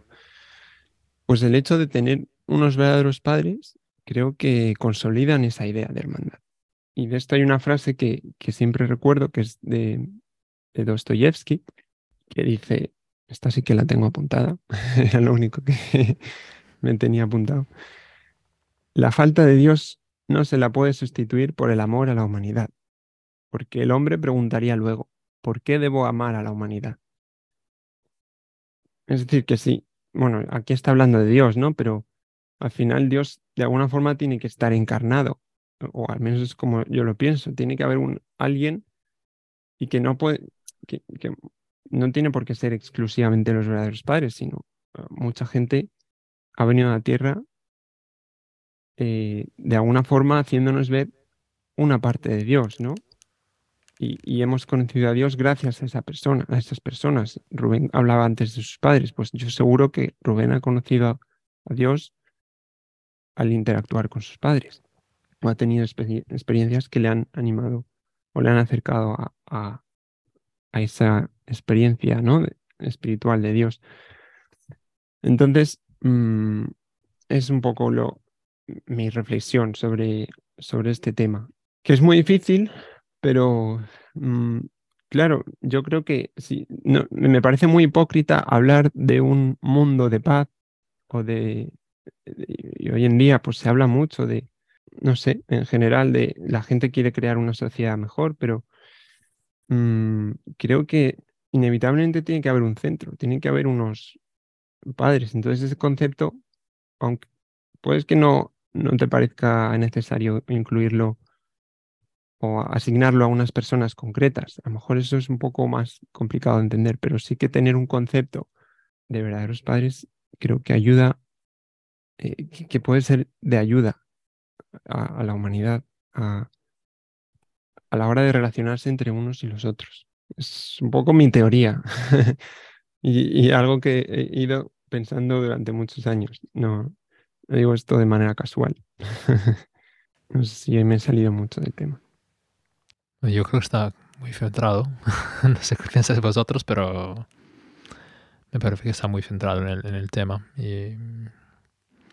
Claro, estamos un poco, a lo mejor volviendo un poco atrás, ¿no? Pero es verdadero que a lo mejor hay una necesidad que sea espiritual o incluso psicológica, ¿no? De, de una figura, un arquetipo que nos, que nos ayude al final a ser personas mejores pero al mismo tiempo comprendo cómo puede ser difícil asumir como arquetipos personas que están en vida.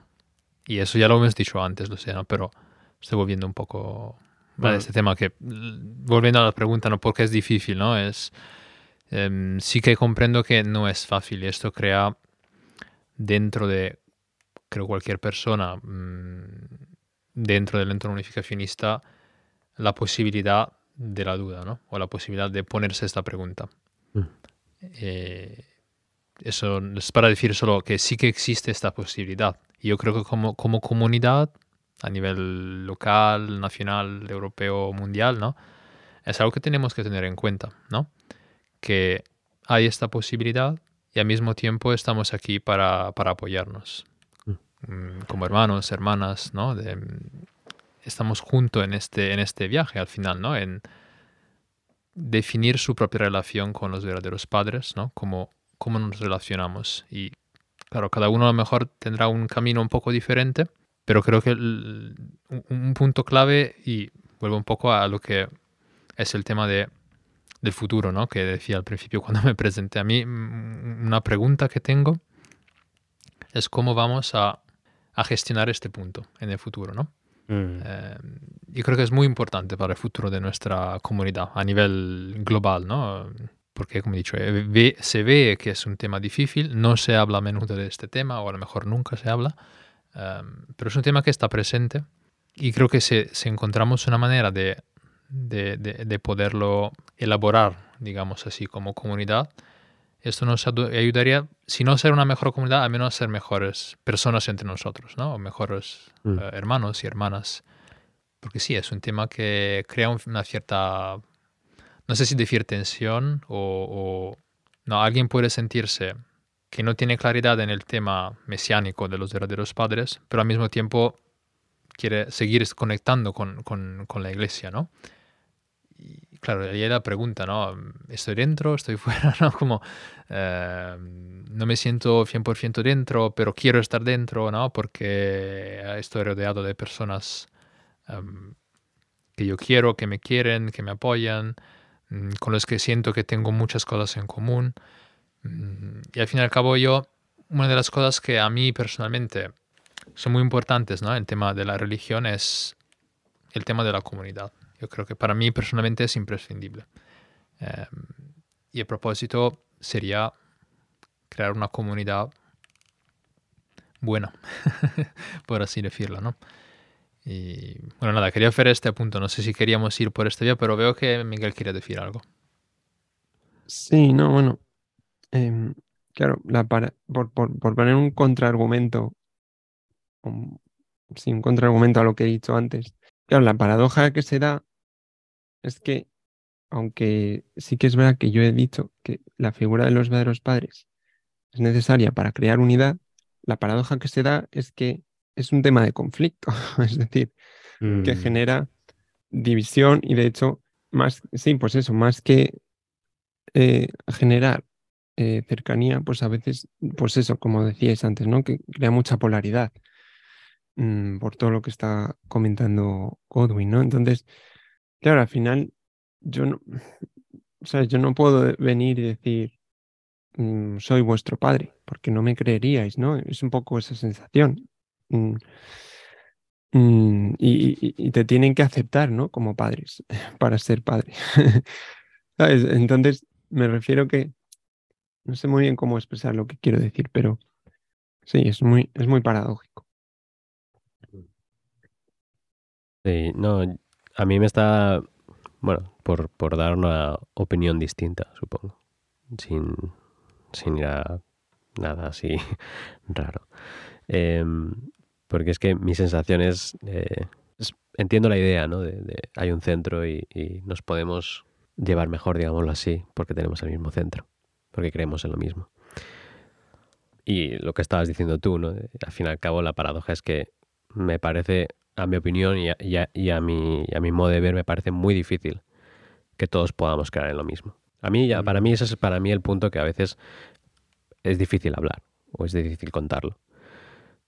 Desde cómo yo lo veo, no sé, si, es decir, si hay algo en lo que creo del- del- de los padres, del padre, Mesías, etcétera, para mí está, siempre está arraigado mucho en, en las historias, ¿no? Y para mí me es más fácil entender algunas cosas pues, por las historias, ¿no? Y, cómo, cuál es el ejemplo. Al menos siento que es muy sencillo entender un poco el estilo del padre, digámoslo así. Y para mí siempre va una historia así simple. Cuando iba a cortar el pelo a los vagabundos en Japón. Él no estaba centrado en darles la verdad, digámoslo así, a, a- lo directo de la historia. Estaba ahí porque quería estar con ellos. Es muy similar a Jesús, en realidad, sí. Y es similar a, a la historia de Jesús, de que ta, ta, ¿no? Y, y Mm. eso a mí me da una especie de... Al final, o al menos cómo me conecto yo, porque yo entiendo que otra gente lo tiene que se tiene que conectar de otra manera y también, también lo tengo que aceptar. Pero a mí va a lo más simple, de lo más simple, de lo más simple. Es decir, hay esta gente y aunque no, no haya lo mismo, voy a crearlo, voy a, voy a hacer, voy a crearme un centro, digámoslo así.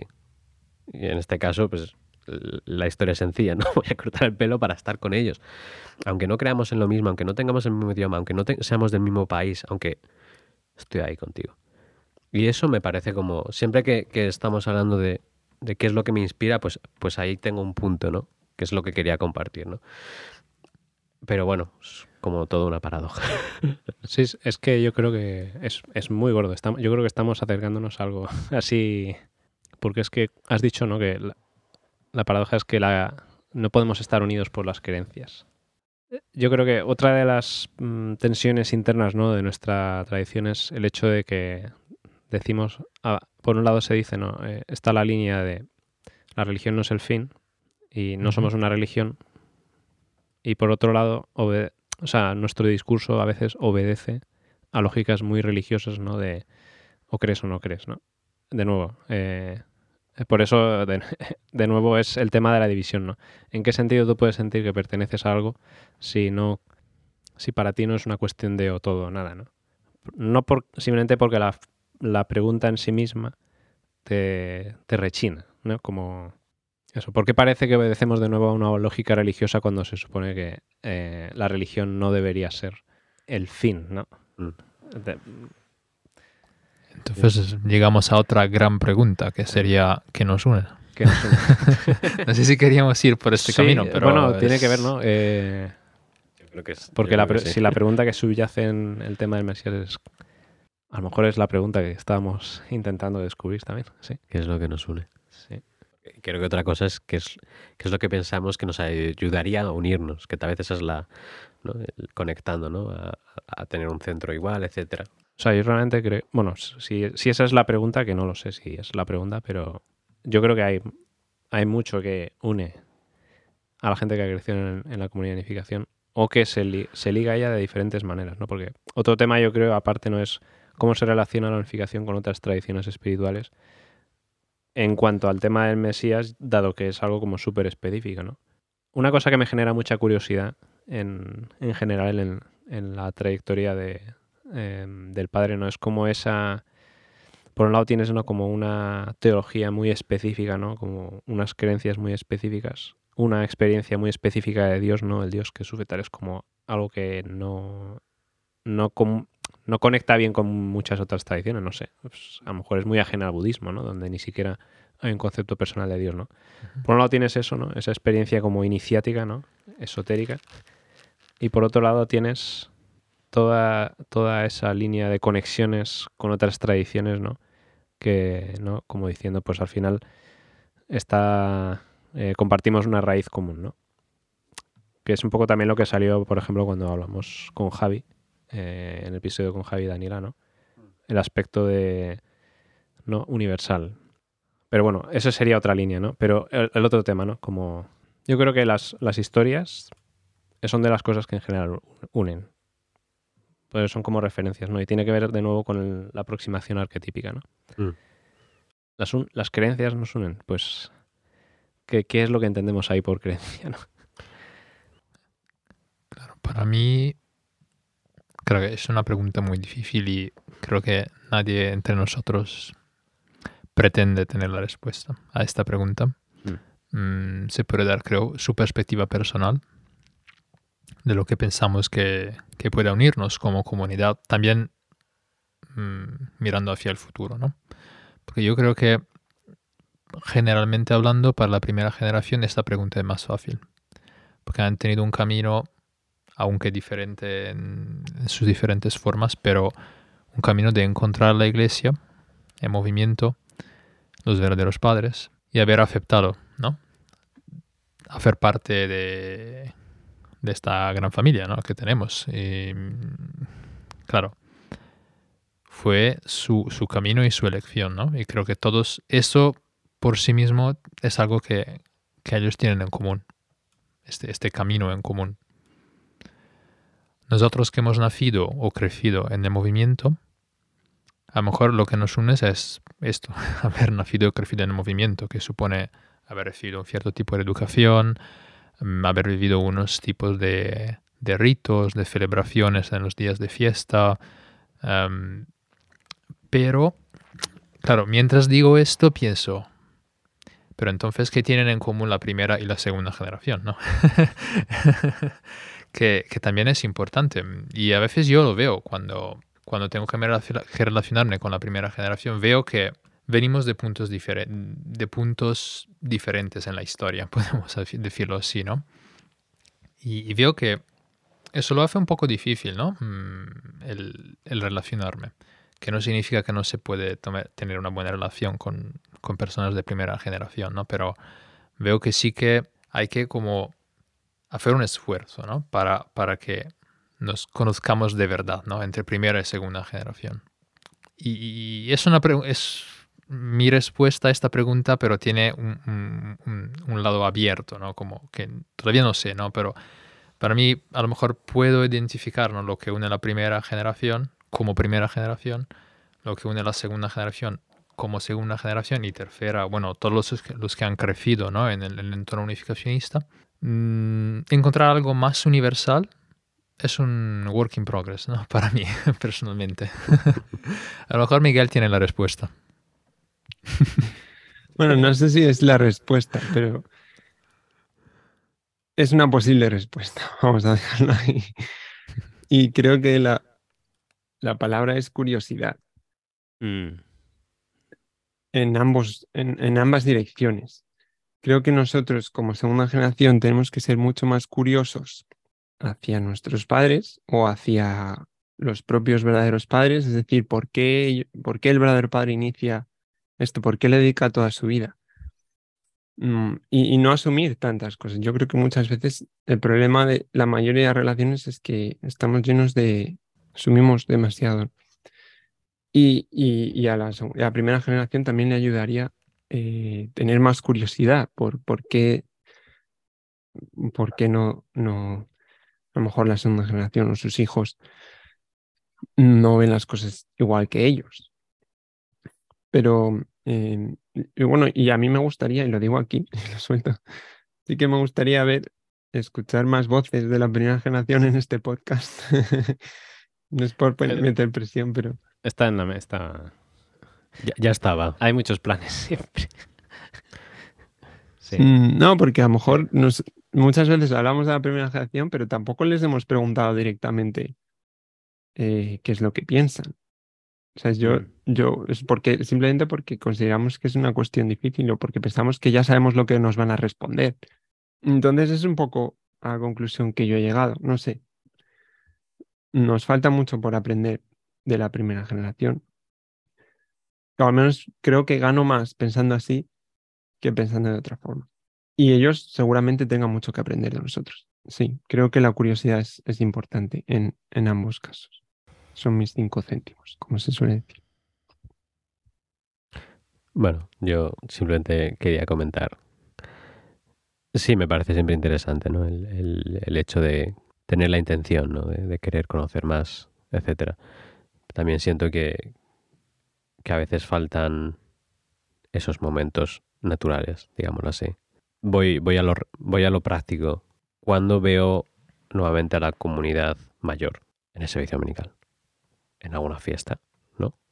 En algún evento.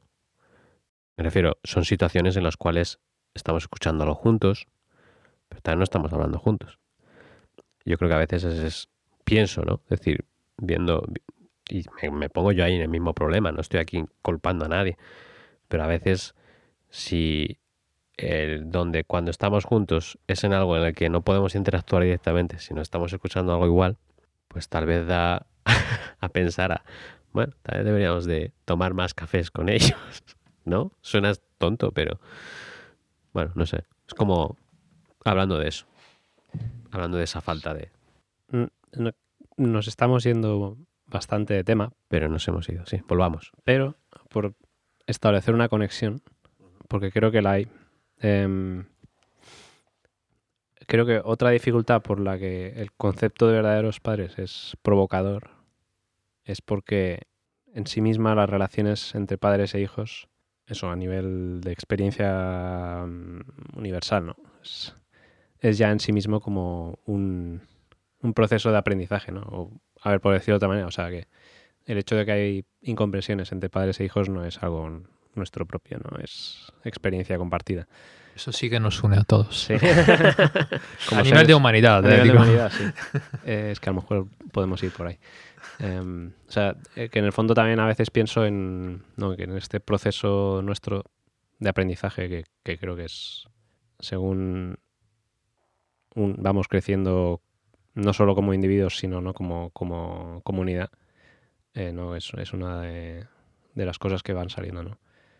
Cómo los padres y los hijos pueden amarse mutuamente o pueden crear esa relación que de muchas veces es de hecho no conflictiva, ¿no? O sea, si es conflictiva para las relaciones de padres e hijos de carne, pues cómo no va a ser conflictiva con unos, no, con los verdaderos padres, ¿no? Sí. Es que no, es mucho más de nuevo, ¿no? Es mucho más fácil relacionarse con un maestro espiritual, ¿no? Que Mm. considera a alguien, ¿no? Tu padre. Ah, autoridad, Sí. lo que decías, ¿no? Sí, ¿no? Porque, pero de nuevo, ¿no? Porque...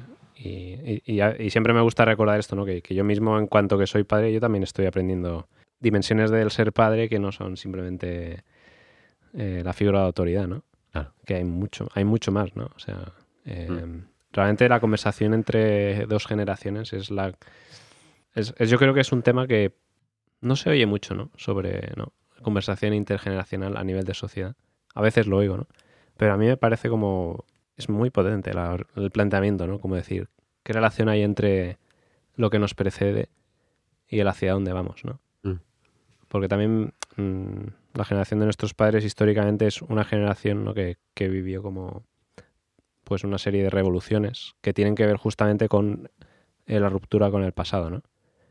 Eh, mientras que históricamente la humanidad, pues más bien siempre ha vivido en diálogo con su pasado. Entonces, bueno, era por, introducir ese elemento, ¿no? Que, que, ¿Por qué al final nuestra experiencia de dificultad de, relacionarnos con la generación de nuestros padres es la experiencia de la humanidad en general? Mm. De tener una conversación con sus padres. Es que, porque de hecho nuestros padres han tenido relaciones, muy, en general, relaciones conflictivas con sus propios padres, ¿no? Que tiene que ver ¿no? por, también con la paradoja de por qué la unificación trae división a las familias. En otra dimensión de por qué es difícil este tema de... Mm. No, la, única preocupación que, tengo es... Em, bueno, y, de hecho tampoco, tampoco es grave, pero haber creado más confusión sobre este tema. que, en parte es parte del proceso de, de solucionar problemas, ¿no? Cuando tú te enfrentas a un problema, mm. eh, lo primero o lo segundo siempre es que, uff, esto es un problemón. es reconocer que es un problema gordo. Y ahí es cuando ya, con paciencia y lógica, vas encontrando la respuesta, ¿no? O, no, no, sé si la respuesta, pero la solución mm. del problema. entonces, sí, para quizás como primer punto de, partida, eh, pero sí, yo, bueno, yo sí, personalmente, eh, no sé, tampoco quizás tenía demasiadas expectativas. Mm, porque sí que, sobre todo desde que estoy aquí en Corea, eh, he tenido a ver, no, no, es mi, no es una crisis de fe, pero sí que he visto las cosas de otra manera, ¿sabes? Porque aquí realmente eh, lo de sustancializar el reino, pues se lo toman a pie de palabra, ¿no? Y entonces no es solo un concepto teórico distante, porque, ¿sabes? La imagen de los verdaderos padres en, en Europa es, pues está muy idealizada, pero creo que aquí en Corea es una imagen muy concreta. ¿En qué, sentido? Perdón. No, no te entiendo. sí, es que para mí también es difícil explicarlo, pero... Concreta. Claro, porque yo, a ver, simplemente el hecho de vivir, yo es que vivo a 10 minutos del palacio. Bueno, de hecho, desde mi casa me has, conduzco tres minutos y ya veo una superestructura, no solo una, sino mm. tres o cuatro y muchas más en construcción, ¿sabes? Entonces es como una especie de, de ciudad concreta, ¿sabes? Y además de, cemento, ¿sabes? no sé, eso me ha, claro, a mí me ha generado muchas, eh, y creo que también a la gente, ¿sabes? Le, pero no, no, no, no, no quería entrar en este tema hoy, la verdad. No, no era mi intención. Simplemente lo comento porque has, has cortado. y entonces, de alguna forma, para mí eso es difícil de, sobre todo porque sí que siento yo personalmente una cierta responsabilidad de, de hacer, de, hacer que el mundo conozca a los verdaderos padres. Es algo personal. Pero a día de hoy no he sido capaz de, no sé cómo explicarlo, pero eh, para mí eso es un conflicto interno, porque tiene que ver con lo que ha comentado, con lo que comentaba Godwin, ¿no? Que si si son los verdaderos padres, ¿cómo vivo mi vida? Y si no lo son, em, pues, ¿qué hago aquí? es un poco mi sensación, ¿sabes? Porque para mí vosotros valoráis mucho la comunidad, pero, mm, a ver, no es, no es, por... Yo también la valoro, pero no, no, no es algo fundamental en mi vida. Es decir, la aprecio mucho y siento que es algo quizá esencial, pero no fundamental.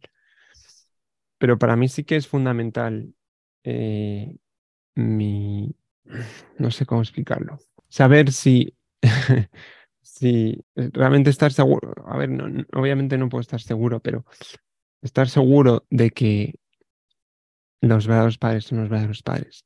En fin, no, no sé si me estoy liando demasiado, pero y probablemente no, no, no ayude esto a la conversación. Pero bueno, ahí, ahí lo dejo.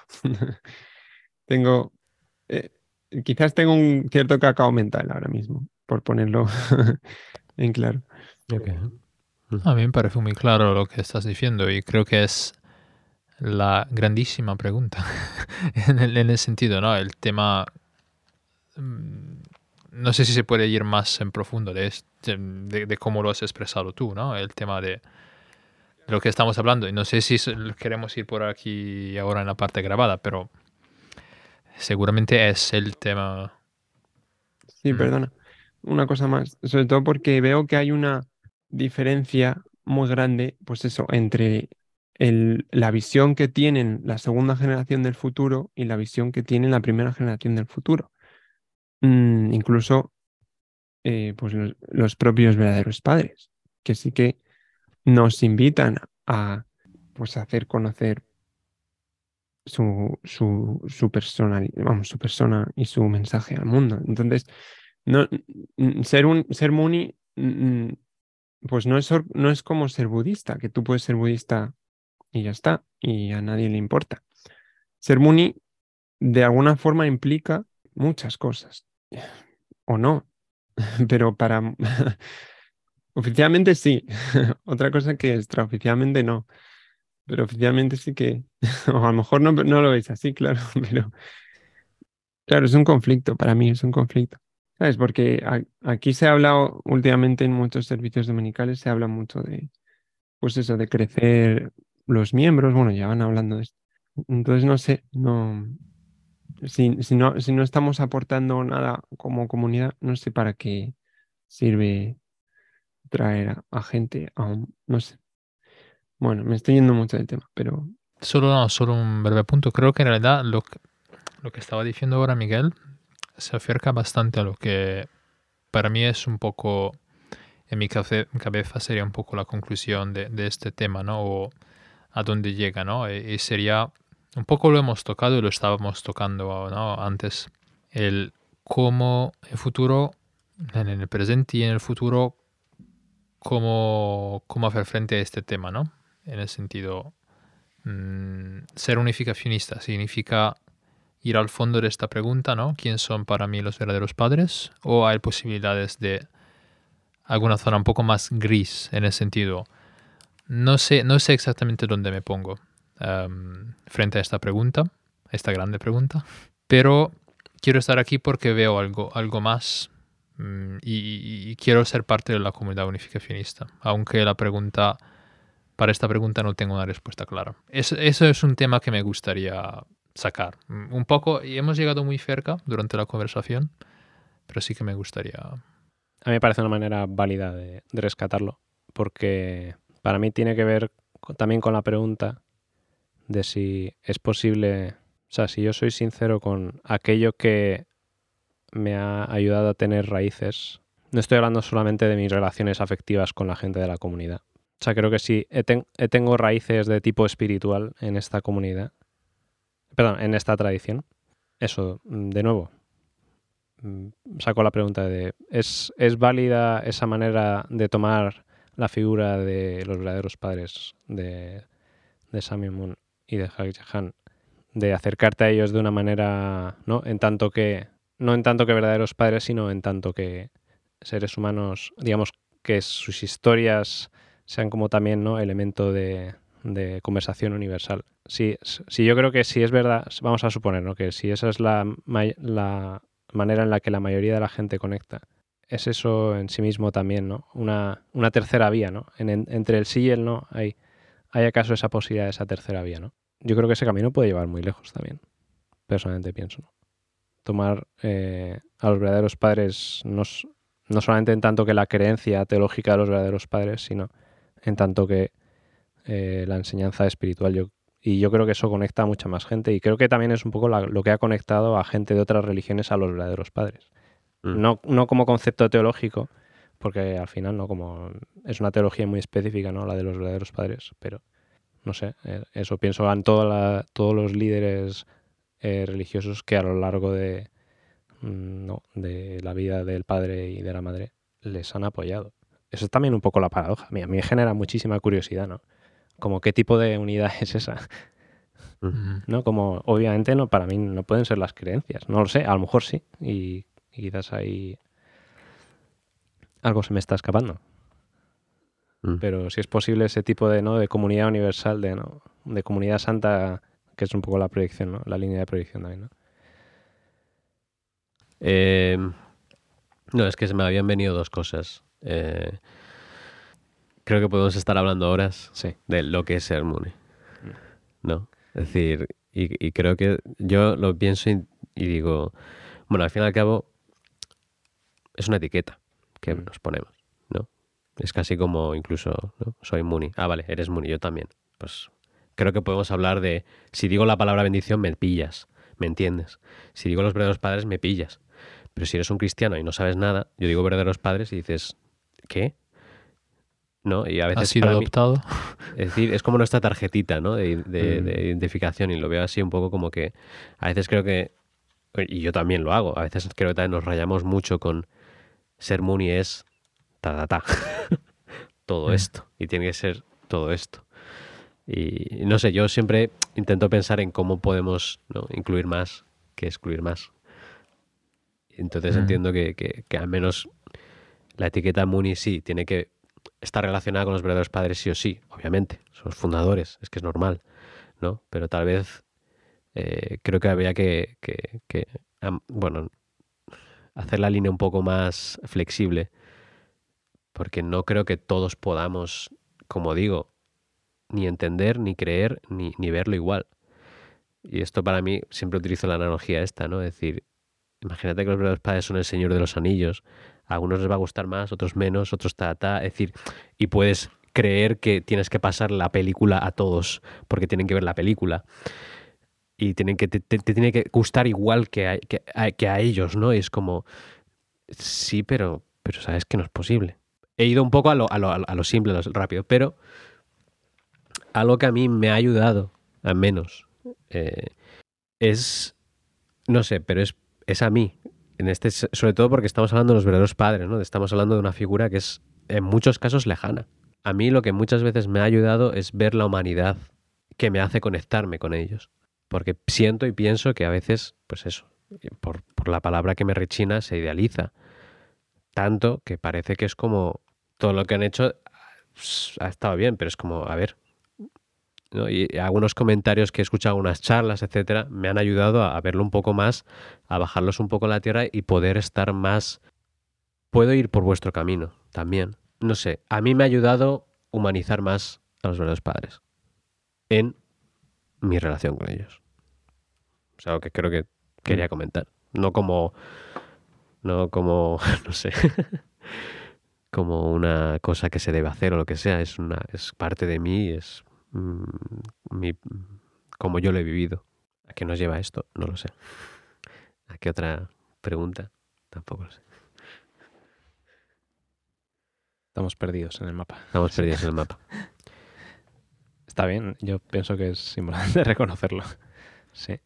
Lo que para mí es, bueno, una certeza quizás es que, o sea, si, si, acep- si aceptamos utilizar este tipo de lenguaje es porque de alguna manera hemos encontrado algo que nos ha ayudado. Creo que es como una manera de tirar del hilo, de recuperar el hilo. Sí. No, no digo solamente nosotros cuatro en particular, sino, sí, eso, ¿no? Cuando a veces tocamos un tema que sobre el cual tenemos más incertidumbres que certezas, ¿no?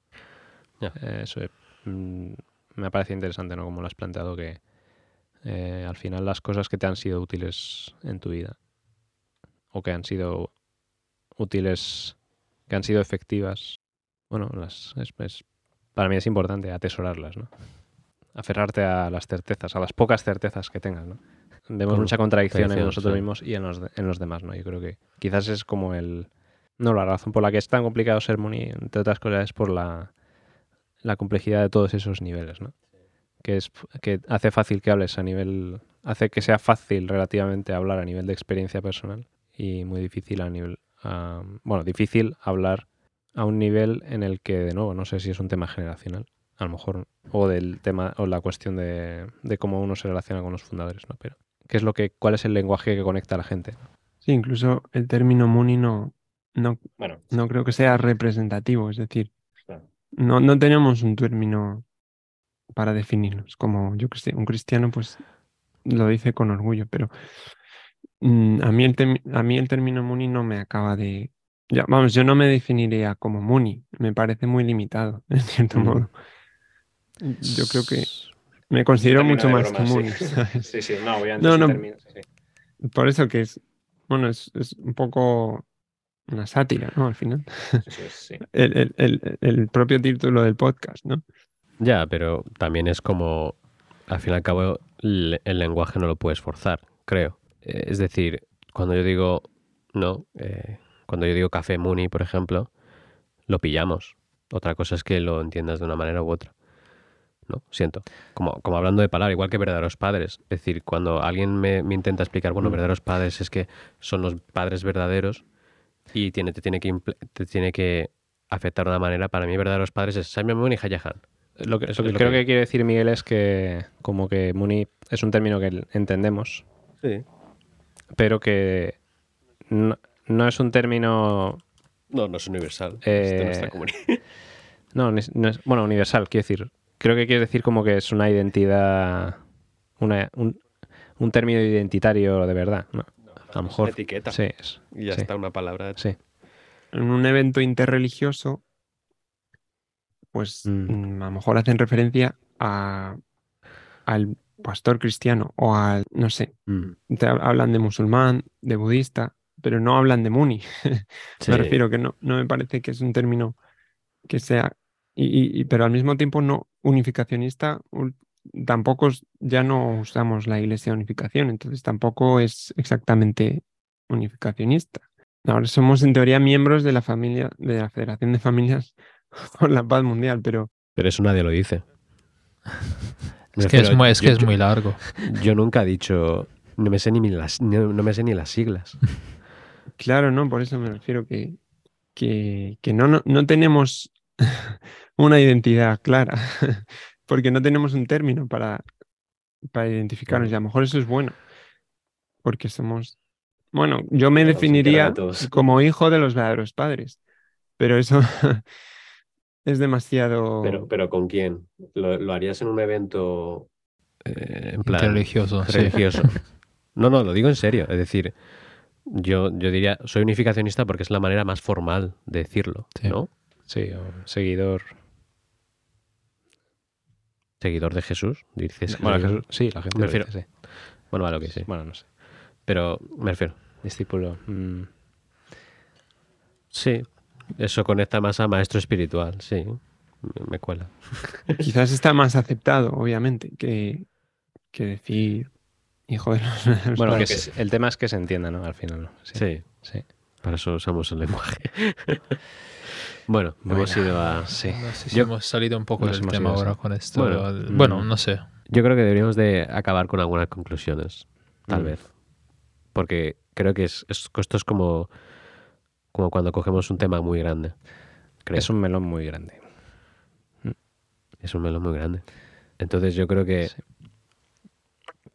Yo, yo creo que para la próxima hay que ir a tal vez algo más concreto, creo. ¿No? Sea duro, ¿no? Bueno, ha sacado. Bueno, vamos Sí, a ir sí, a las conclusiones. pero bueno. Vamos a ir a las conclusiones. Bueno, a las conclusiones o a lo que. Bueno, la ¿qué, qué os lleva? qué os- sí, bueno, más bien os voy a preguntar. Me gustaría preguntaros qué os lleváis un poco de esta conversación. Que eso, de nuevo, como. Como en sí misma el planteamiento era como muy amplio, general, pues obvia- de alguna manera la conversación ha, ha llegado a ser amplia y general, ¿no? Más expansiva que, que, que ir a la profundidad, por así decirlo, ¿no? Que yo siento que a veces mm, cuando vas al término personal, pues puedes llegar a, de alguna manera, a profundizar. Mm. Aquí hemos ido más a la expansión. Y bueno, eso. Que, que de alguna manera, ¿qué es, ¿con qué os quedáis? ¿Qué hilo os ha parecido eh, importante ¿no? de, de los diferentes temas que han, que han ido saliendo? ¿no? Estamos todos pensando, es que Mm. hemos sacado tantos temas que... Por eso. ¿Con cuál nos queda? Ya, sí, sí. Yo salgo con, bueno, creo que el primer punto es que sí que hay, con el tema verdaderos padres, hay diferentes sensibilidades. Esto creo ya lo sabíamos, ¿no? Pero también hablarlo y, y decirlo claramente en ese sentido es importante. Y que quizás esto a veces nos impide una relación en la que nos conocemos bien, pero verdaderamente bien, ¿no? Como personas dentro de nuestra comunidad. El hecho de que tenemos una manera, maneras distintas de relacionarnos a los verdaderos padres es un tema de lo que no se habla mucho y que quizás sería bueno sacar o de lo que sería bueno ser conscientes para permitirnos de conocernos mejor como comunidad, como hermanos, hermanas de esta comunidad unificacionista. Eso es lo, lo primero que, que, que, me sale, ¿no? Y, y, claro, me llevo a casa esto y también la pregunta, ¿no? ¿Cómo a lo mejor poder ir más allá, ¿no? De, de esto. Y una posible respuesta es la, la, curiosidad, ¿no? De lo que hablábamos antes. Eh, la curiosidad los unos hacia los otros. Eso creo que es algo que sí que nos puede unir y, y hacer crecer, ¿no? Como, como personas, antes de todo, más bien también como comunidad. Mm, Sí. Yo creo que para mí, bueno, yo, yo creo que siempre ha estado bien, aunque sea, aunque no hayamos llegado a un, a un punto claro y concreto, ¿no? Eh, no hemos eh, dado la solución al problema, tal vez, ¿no? Pero mm, me ha gustado escuchar distintas, ¿no? Como decía Godwin, distintas perspectivas, distintas sensibilidades. Yo simplemente decir, ¿no? Creo que está bien que las digamos, porque creo que a veces hay gente que tal vez se siente mal o mejor o peor pensando que hay una manera en la que hay que relacionarse con, con una figura como los verdaderos padres. Y bueno, a mí sinceramente me ha ayudado bastante el, comentario, ¿no? De, de, de, cogerlos como maestros espirituales. A veces ayuda más, a veces puede hacer conectar más a otras personas. Y bueno, quería quedarme con, con esto y que todavía hay mucho de, de lo que profundizar. Sí, yo creo que coincido con Rubén. En, vamos, me siento sobre todo y ante todo muy agradecido de esta conversación. Bueno, por el hecho también de, de escuchar, de escucharos y, y, de reconocer que hay distintas formas de mirar a los verdaderos padres, de contemplarles o de entenderles y que quizás todas sean válidas, ¿no? De alguna forma. Al final, si un poco la cuestión es si, te funciona, ¿no? Mm, es verdad que hay cosas que, que todavía eh, a mí personalmente, vamos, que, que no consigo ver con claridad y eso me frustra de alguna forma, pero bueno, creo que es positivo y, y, y, nos, vamos, creo que hemos sido valientes por tener esta conversación. Sí, ojalá, ojalá pasara más a menudo, ¿no? Ojalá pudiéramos hablar con esta libertad más a menudo, ¿no? Bueno, yo de mi parte solo eso, me quedo con... Me has dicho una cosa, Miguel, que es eh, que quizás todas las experiencias son válidas. A, a, mí me gustaría dar la vuelta, ¿no? Hay que dar validez a todas las experiencias. Mm. En el sentido de... Es un tema que ha ido saliendo, ¿no? A lo largo de, de varios episodios a raíz de otros temas muy diferentes, ¿no? Pero cómo nos contamos las cosas es una manera... Contar las cosas que nos pasan y cómo nos pasan, eso es una manera de dar vali validez a las experiencias. Y yo creo que lo que hemos intentado, a pesar de las múltiples confusiones y caminos sin retorno de esta conversación, ¿no? que madre mía, el que se ha escuchado entero este episodio, bravo. eh, felicidades porque... Has llegado al jefe final. Sí. Pero por otro lado pienso, ¿no? Como, no, quizás es realmente el gran tabú de nuestra comunidad. Tal vez, puede ser. El, la dificultad que hay a la hora de poner palabras y, y experiencias sin la sensación de que esas experiencias no tienen validez, ¿no? Porque parece que en el marco más del lenguaje más institucional y sin ningún en este contexto sin ningún tipo de mmm, sentido peyorativo a la palabra institución, ¿no? Pero no, el marco del lenguaje común que hay ¿no? en, en nuestra comunidad, parece muy difícil, ¿no? Hablar, eh, dar espacio a esas, a esas, a los grises, ¿no? A Mm. lo que hay entre, entre el sí y el no. ¿Qué, qué posibilidades, de qué me- mecanismos tenemos en la conversación para poder hablar de este tema sin que ya acabemos en el sí o no? Y de alguna manera la conversación también finalice, ¿no? ¿De qué manera se puede seguir reflexionando sobre este tema? Nunca se sabe, ¿no? Yo de alguna manera pienso, ah, pues a lo mejor una conversación muy confusa puede ser la semilla de algo en el futuro. Y, y yo creo que también es algo que, que nosotros, de manera no solo ya individual, sino a nivel colectivo, ¿no? Pues eh, es interés, es importante eh, afrontar, ¿no? Em, cómo manejar la contradicción y la incertidumbre en general.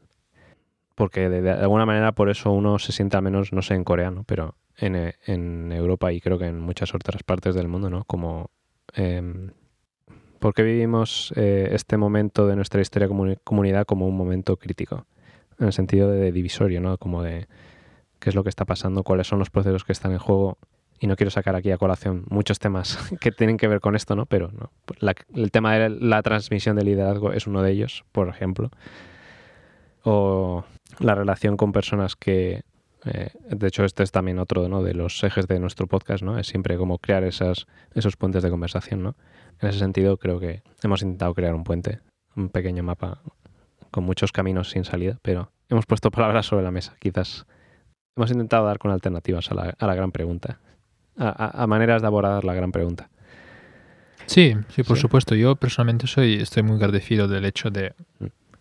que a veces es, en vez de ignorar un- una cuestión, Mm. es mejor expresarla de manera respetuosa, de manera mm, sensible, Mm, pero ver que sí que hay diferentes puntos de vista o perspectivas o experiencias ¿no? al Mm. respecto. Y creo que en este sentido, para mí personalmente, este podcast ha sido esta oportunidad, ¿no? Mm, Para mí, o intentar también ver otros puntos de vista mm, e intentarlos comprender, ¿no? Al menos a nivel intelectual. Mm, A ver que sí que existen diferentes puntos de vista, aún dentro de nuestra comunidad, y que sí, mejor hablar respetuosamente que ignorar. mm. Quizás podemos hacer una pregunta estándar de nuestro podcast. ¿Cuál es tu relación personal con los verdaderos padres? ¿Cómo cuentas la historia? Mm. y que eso de alguna manera deje de ser también un, un tabú, ¿no? Porque puede ser muy negativa Sí. y hay que Sí. y, y puede tener cabida esa historia también. Yo creo que no mm, de alguna manera no mm, hay esta posibilidad de dar cabida a, las- a todas las historias. Sí. Bueno, muchas gracias por Muchas esta gracias. conversación Por Muchas gracias. De aquí hasta, desde Corea. de aquí a Corea. Ha sido una- un episodio muy internacional, ¿no? Porque Sí, sí. tenemos Miguel en Corea. Yo soy italiano también. Español. Y chino. Sí. Hong Kong. También. Sí, sí. Un poco de todo. Pues nada, muchas gracias. Muchas gracias por escuchar. Gracias.